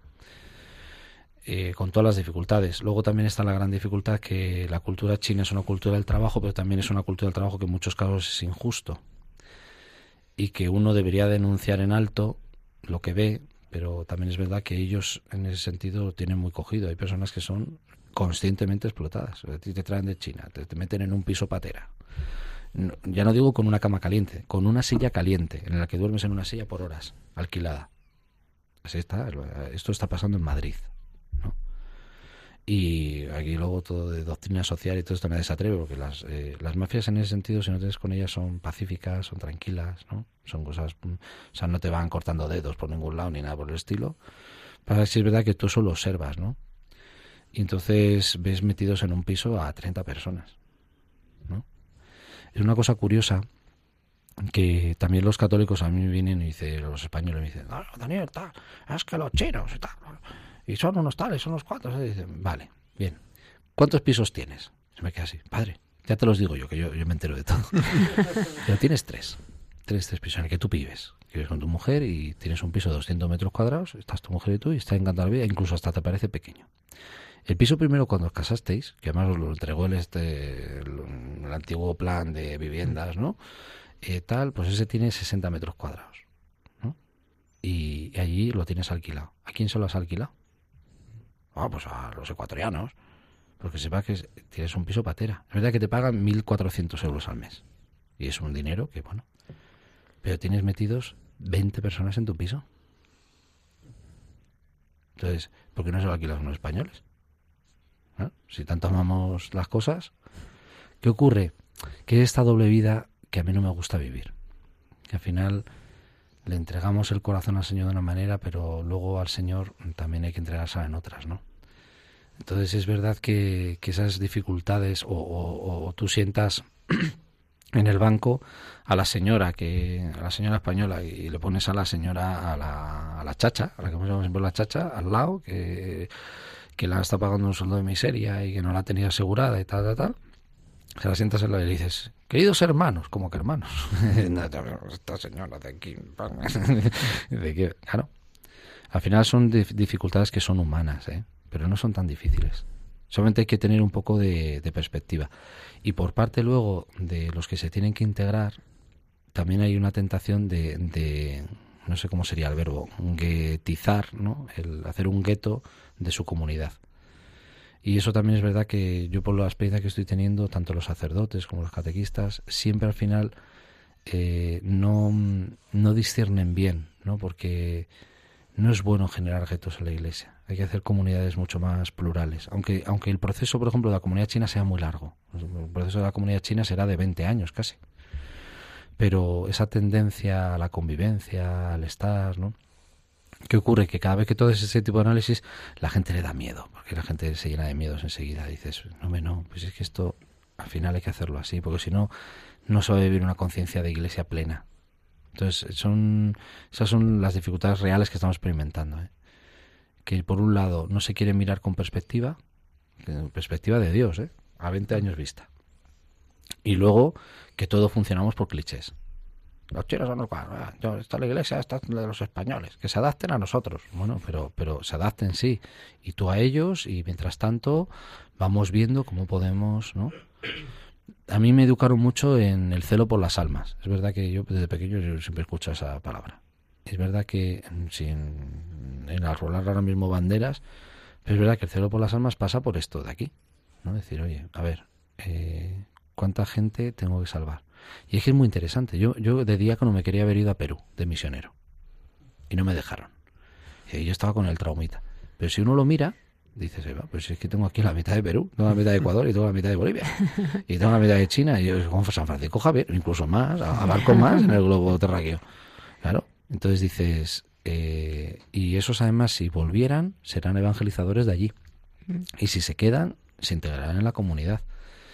Y, o sea que dificultades no son tantas. De hecho, yo me encuentro más dificultades a tintra de las personas que intentan orientarme porque veo que, que todos son golpes de efecto, todos son modas, todos son, vamos a ver, tal, y en realidad hay que tener un poquito más de perspectiva en la vida. Dani, muchísimas gracias. Se nos ha pasado volando el tiempo de esta entrevista.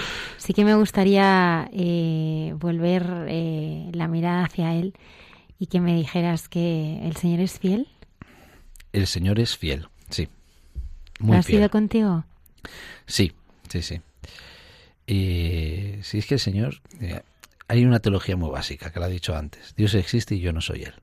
Entonces, ahí sí es verdad que, que sí es cierto. Lo que tenemos que intentar es aprender en la Iglesia de esta fidelidad. Como iglesia, ¿eh? como conciencia eclesial, no individual de cada uno, sino como conciencia eclesial, de que la fidelidad eh, brota de la tierra y la justicia eh, llueve desde el cielo, como dice el Salmo. O sea, la fidelidad es Dios siempre está. y te quiere. Y te quiere. Y, tienes que decirle muchas mañanas a venir te, te quiere aunque estés muy enfadado. Lo intentaremos. Eso es. Algo habéis aprendido hoy. Muchísimo. Te manda un fuertísimo abrazo Paloma Niño que nos está escuchando, ¿eh? Y le mandamos también un saludo muy muy cariñoso. Muchísimas gracias, Dani. Ha sido ha sido ha sido estupendo que estuvieras aquí. Gracias por tu generosidad también por atender a nuestra... Nos dijiste un sí así rápido, no lo pensaste mucho. Y digo, ay, que, que no se eche para atrás, pero nada. No, era el día del, del aniversario y dije, bueno, señor, venga. Oye, pues eso es providencia. Sí, sí, sí. yo, lo he vivido así, lo he vivido así, lo he vivido así. Ha sido providencia. Porque no le suelo regalar horas de sueño a nadie. Muchísimas gracias, Dani. Nada, vosotros. Eh, reza, por mí. Que bueno, van a rezar un montón, un montón. Todos los radioyentes y, y, en este camino de perseverancia. Lo mejor de venir a, a, esta radio de la Virgen es que luego tienes muchísima gente que reza por ti. Ya antes tenías un buen montón, pero ahora ya tienes. Te cuento una anécdota muy corta. sí. Eh, el día de mi ordenación, yo la única vez que le he pedido al Señor un regalito. Nunca le he pedido regalos al Señor estaba yo en mi capillita, bueno, digo mi capillita porque es la del artista este con el que yo trabajo y todavía había trabajado yo, mirando los todos que había hecho. Estoy ahí y el señor dice, mira, te voy a pedir una cosa, dame un regalito. Dice, yo no te pedí nada, o sea, todo el mundo, yo, yo de hecho yo pedía a la gente que no me regalaran nada, ta, ta, o, o, si querían que se pusieran de acuerdo y me hicieran un solo regalo, que fue el, ordenador con el que trabajo a día de hoy, que ya está súper obsoleto, pero bueno, así se queda la cosa. Y, entonces eh, resulta que me pongo allí a rezar y dice, me vas a hacer un regalito. Yo con la certeza de tal. Y según me tumbé, el regalito que me hizo el Señor, sabes que en la ordenación nos tumban en el suelo, te pones ahí con las letanías. Yo soy consciente de, en ese rato de oración, de personas que han ofrecido su vida por mí y por las que yo puedo ser sacerdote. Y sé lo que han ofrecido, lo que han rezado y qué personas son. Y las personas no lo saben, ¿eh? Te digo una, eh, porque ha fallecido ya. Eh, eh, Sor Milagros, una, la monja que me estuvo conmigo con tres años. Ella reza toda mi vida por mí. Para que yo fuera cura, ¿eh? O sea, son estos regalos del Señor que dices, somos mucho más, participamos de algo mucho más grande que nosotros mismos. Y esta es la conciencia eclesial, y la fidelidad eclesial. Como el río de Ezequiel. Tú intentas entrar en el río y el río va creciendo y tú no. Y la gente está obsesionada. Mi oración, mis santitos, mi cosa. Que no, que no. Que es otra cosa más grande que, ti, que, que tú, que tú solo. Que si no, esto no vale. Pues buenas noches. Muchas gracias. Esperamos tu regreso. Hasta pronto.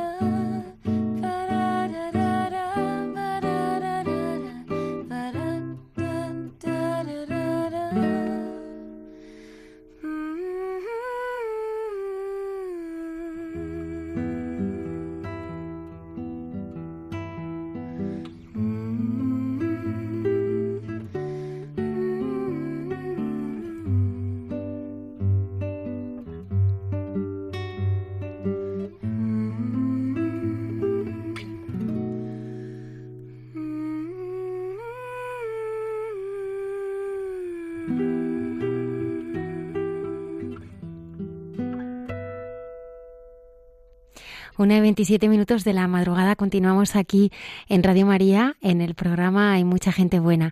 San José de Calasanz es el eh, protagonista de Santos de Andar por Casa. El padre Alberto Rollo, consultor en la Congregación para la Causa de los Santos, nos habla esta noche de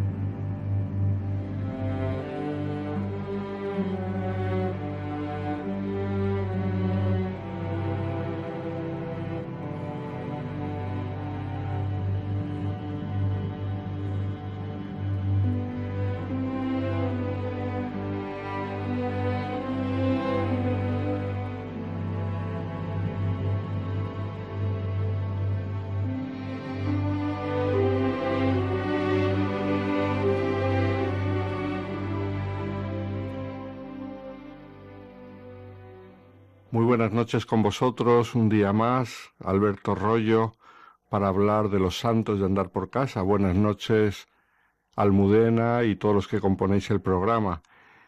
Durante el tiempo de Pascua mm, decíamos la última vez que estamos hablando de santos a los que el Señor ha probado especialmente con la cruz, les ha ido despojando poco a poco de sus distintas seguridades a lo largo de la vida santos que han sufrido especialmente en distintos momentos del desasimiento de aquello a lo que mm, creían que el Señor les conducía y poco a poco les ha ido cambiando mm, de camino y se han hecho santos precisamente en el aceptar esas cruces sucesivas de su vida y han llegado a una gran gloria precisamente al aceptar las distintas cruces unirse a Cristo paciente, morir con Él y han resucitado con Él. Así, si os acordáis, hemos hablado de Santa Gema Galgani, hemos hablado de Santa Teresa Benedicta de la Cruz, Edith Stein, y hoy vamos a hablar de un santo español de nuestra tierra, un santo muy conocido, de los grandes santos de la historia de la Iglesia de España, y a la vez es uno de los santos más desconocidos, curiosamente. ¿Por qué? Porque es muy difícil encontrar una buena biografía suya.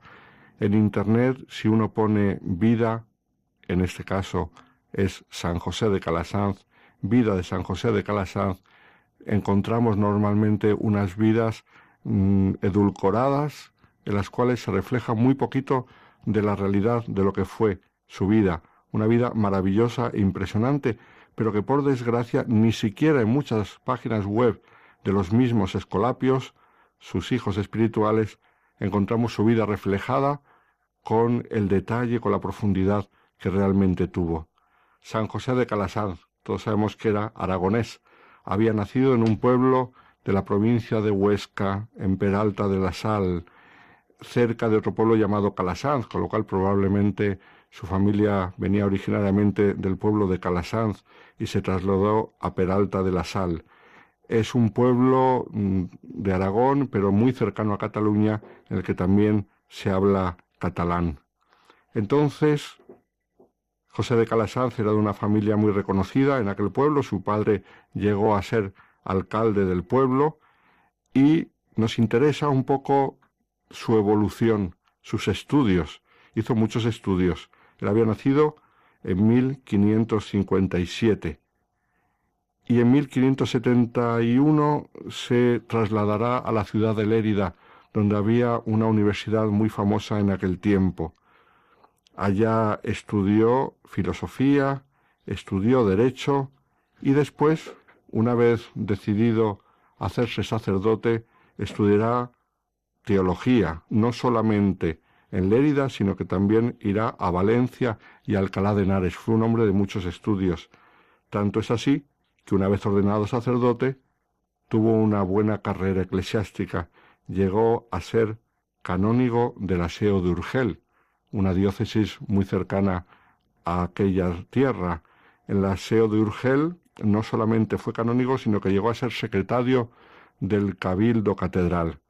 Y en un momento de sede vacante de la diócesis, como secretario del Cabildo, tuvo un papel muy preponderante en la vida diocesana, lo cual se demuestra por eh, cartas que se han conservado y que luego en su proceso de canonización eh, han sido publicadas y se conservan.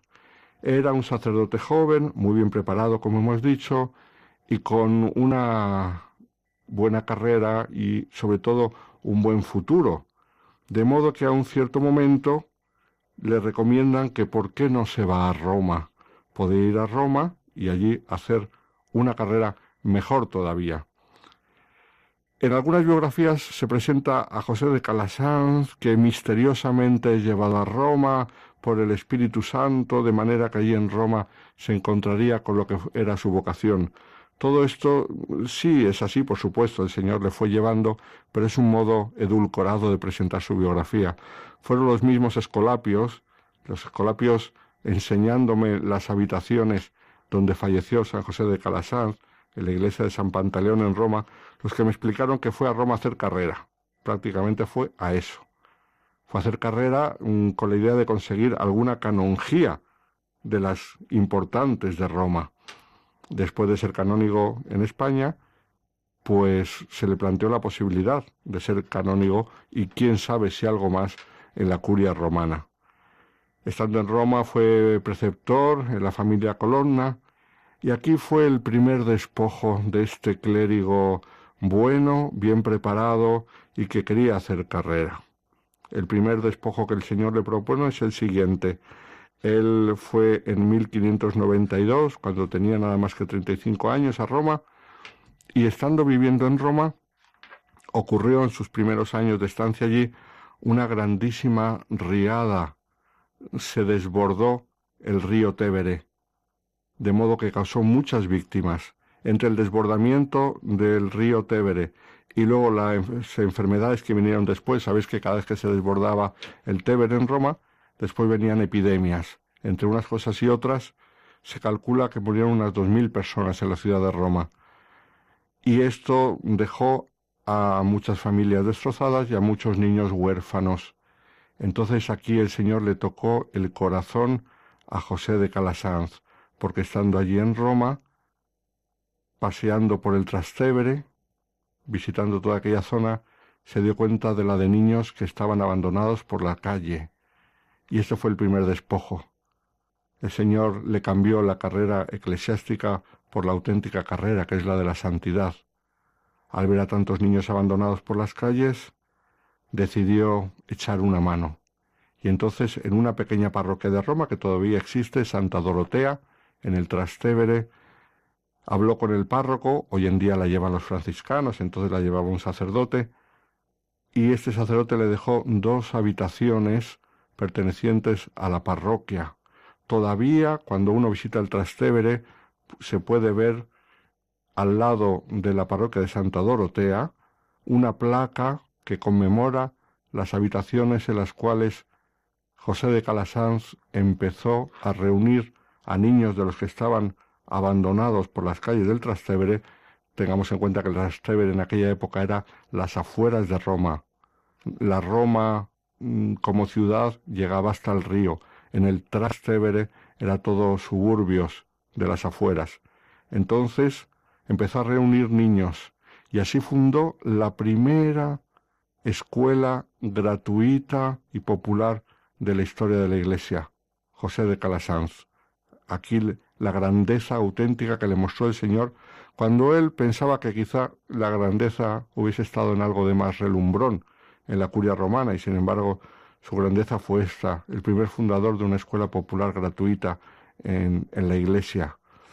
Empezó a reunir niños, en poco tiempo llegó a tener 700 niños, que se dice pronto, por supuesto, las habitaciones se le quedaron pequeñas, no encontraba sitio, decidió trasladarse al centro de Roma.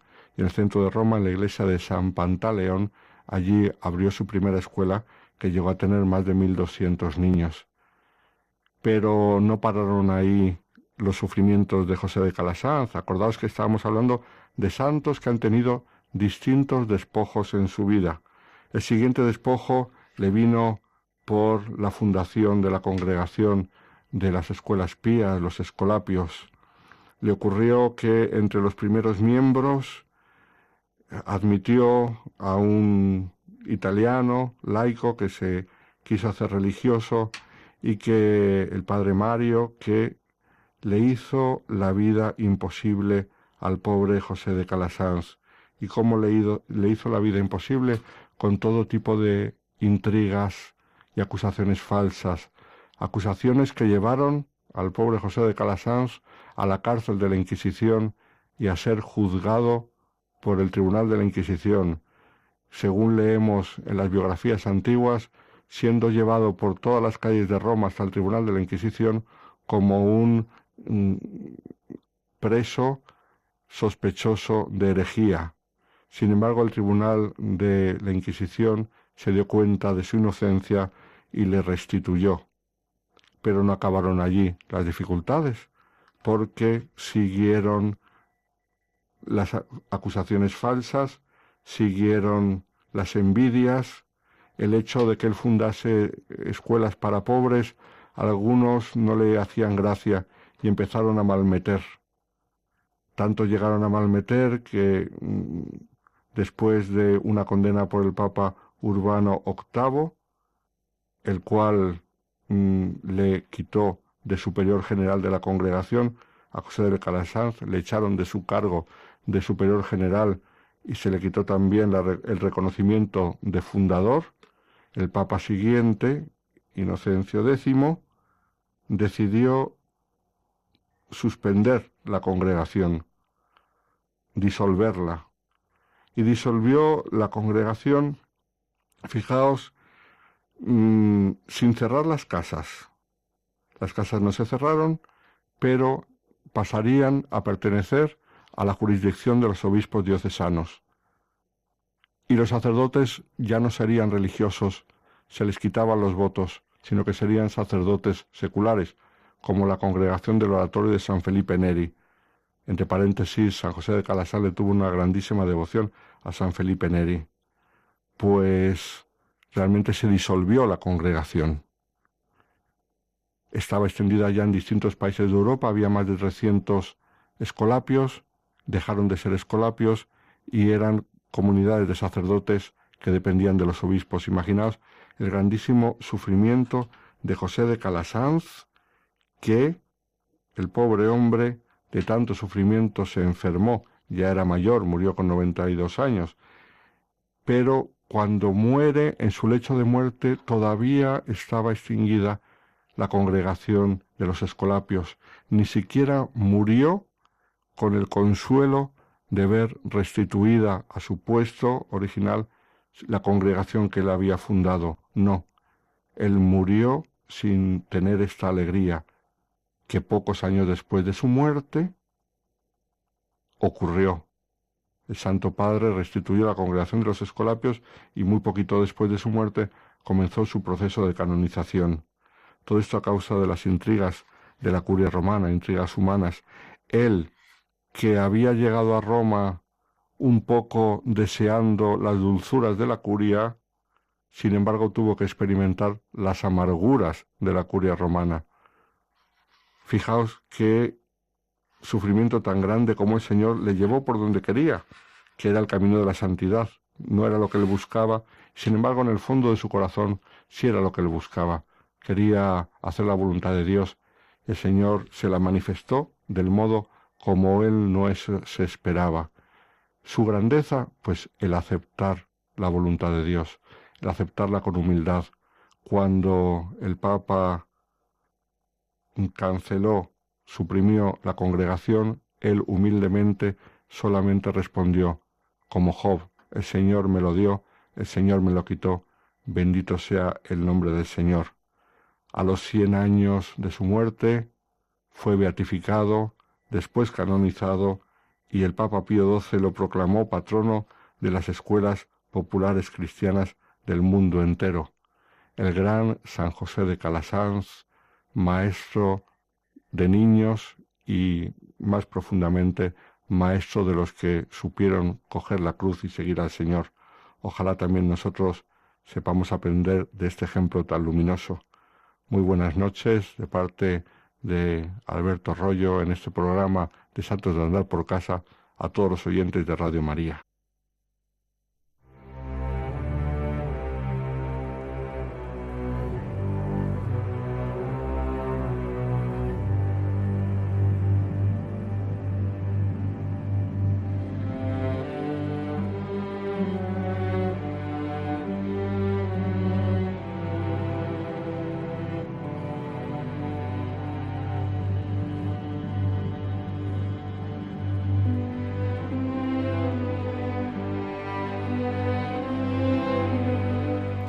Lo que más te impresiona de la vida de San José de Calasanz? A mí este despojo que, que también explicaba el padre Alberto, ¿no? Cómo el Señor le fue despojando de todo, ¿no? El que hace una obra tan, tan impresionante y, y que sigue teniendo tantísimo fruto, como es despojado de todo. Una vez celebrando a San José de Calasanz en, una misa de diario, vamos, por lo cual la, pues en una breve homilía, pero luego había algunos alumnos de Escolapios allí y vinieron a darme las gracias por hablar con tanto cariño. Como, y me dicen, ¿pero tú has estudiado? No, no sé, yo apenas le conozco, pero eh, ese cariño hacia este santo viene de ese despejo, ¿no? De ver cómo es privado y ve, pues eso, por las intrigas, por ese buscarse a uno mismo, cómo, cómo se le va quitando de todo, cómo va sufriendo, cómo resulta sospechoso.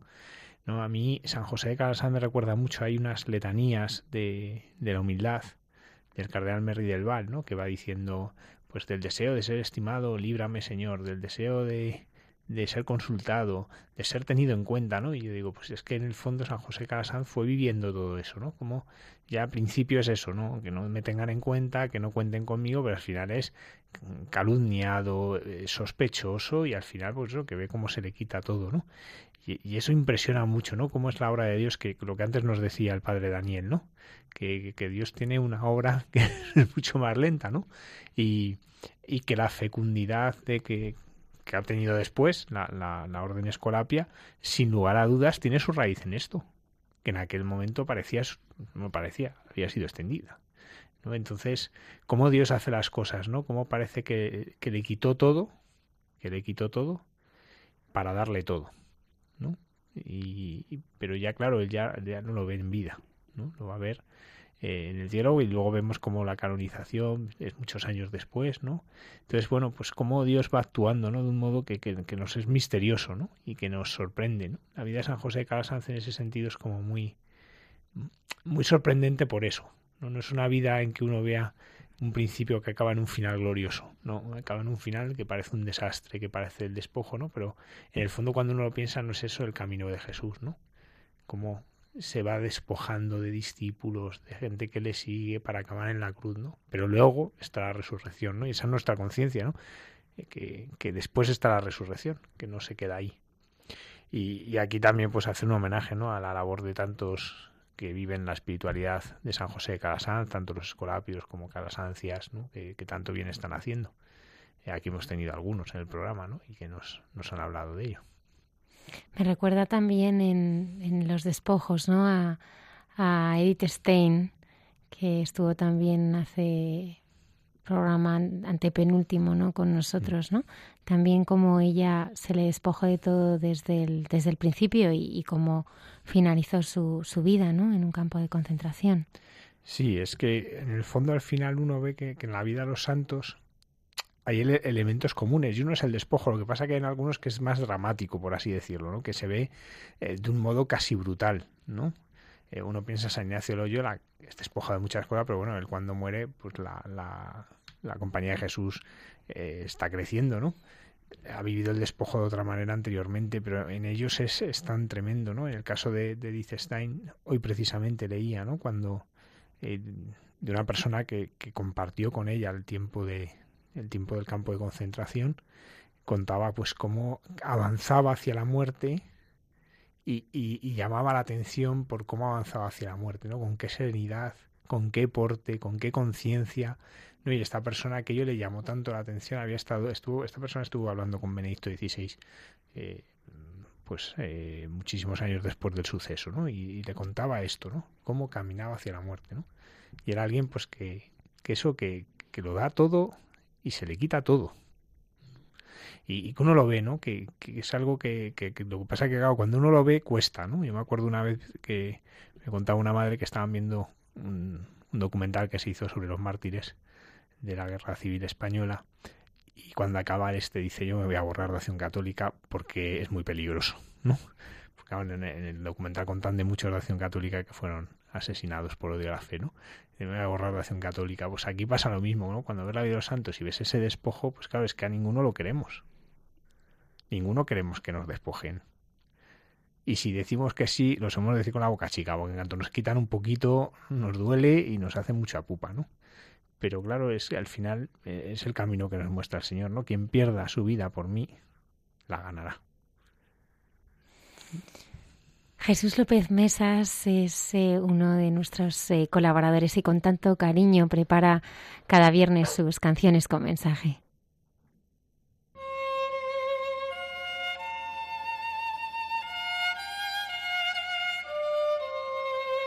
Canciones con mensaje con Jesús López Mesas.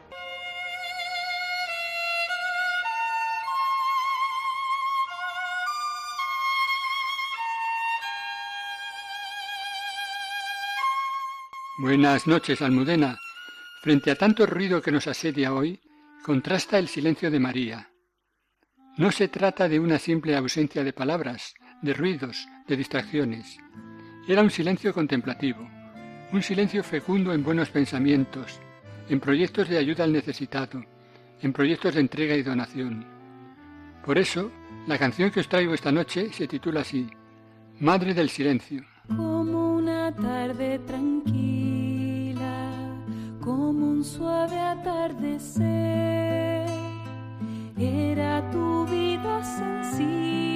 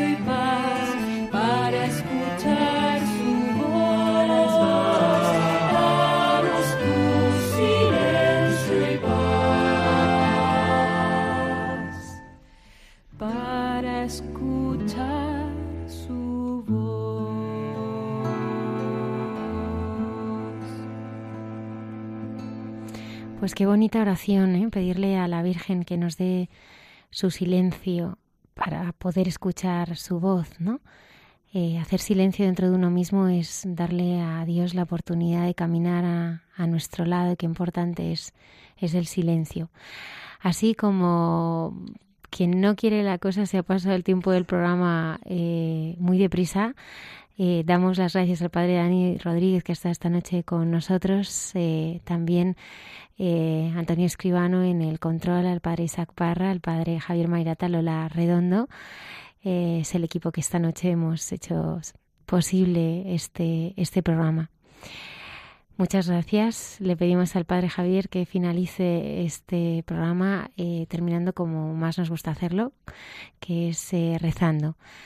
Que tengan una feliz y santa semana. Estaremos aquí en directo con más eh, testimonios y más sorpresas en, en Hay mucha gente buena. Muchas gracias por habernos acompañado y siempre estar ahí. Gracias.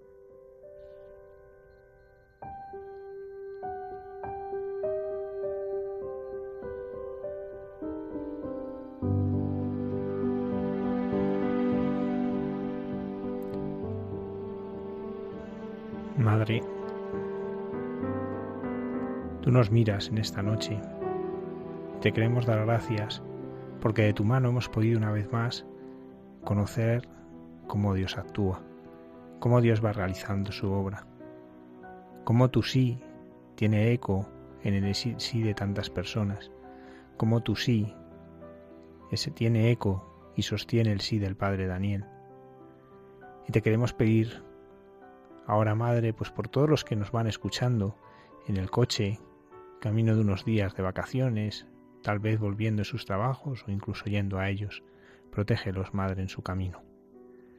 A pedir por los que están enfermos que nos están escuchando, por aquellos que el dolor no les está dejando dormir y que han encontrado un poco de consuelo en las palabras de fe, por aquellos que sienten el mordisco de la soledad en su corazón y que han encontrado un poco de cercanía en ti, Madre. En esta noche encontrado consuelo en ti. Te queremos pedir también, Madre, por Alfi y por sus padres, que su lucha tanto nos está enseñando. Te pedimos, Madre, por tantas y tantas personas que forman parte de la gran familia de la Iglesia y que en estos momentos sufren persecución, sufren tal vez de no ser comprendidas, de no ser entendidas. Te pedimos, Madre, que nunca nos separemos de ti, que siempre busquemos tu mirada y encontremos en ti el consuelo que nuestro corazón necesita. Dios te salve María, llena eres de gracia, el Señor es contigo, bendita tú eres entre todas las mujeres y bendito es el fruto de tu vientre Jesús. Santa María, Madre de Dios, ruega por nosotros pecadores, ahora y en la hora de nuestra muerte. Amén. Señor esté con vosotros. Y la bendición de Dios Todopoderoso, Padre, Hijo y Espíritu Santo, descienda sobre vosotros. Buenas noches.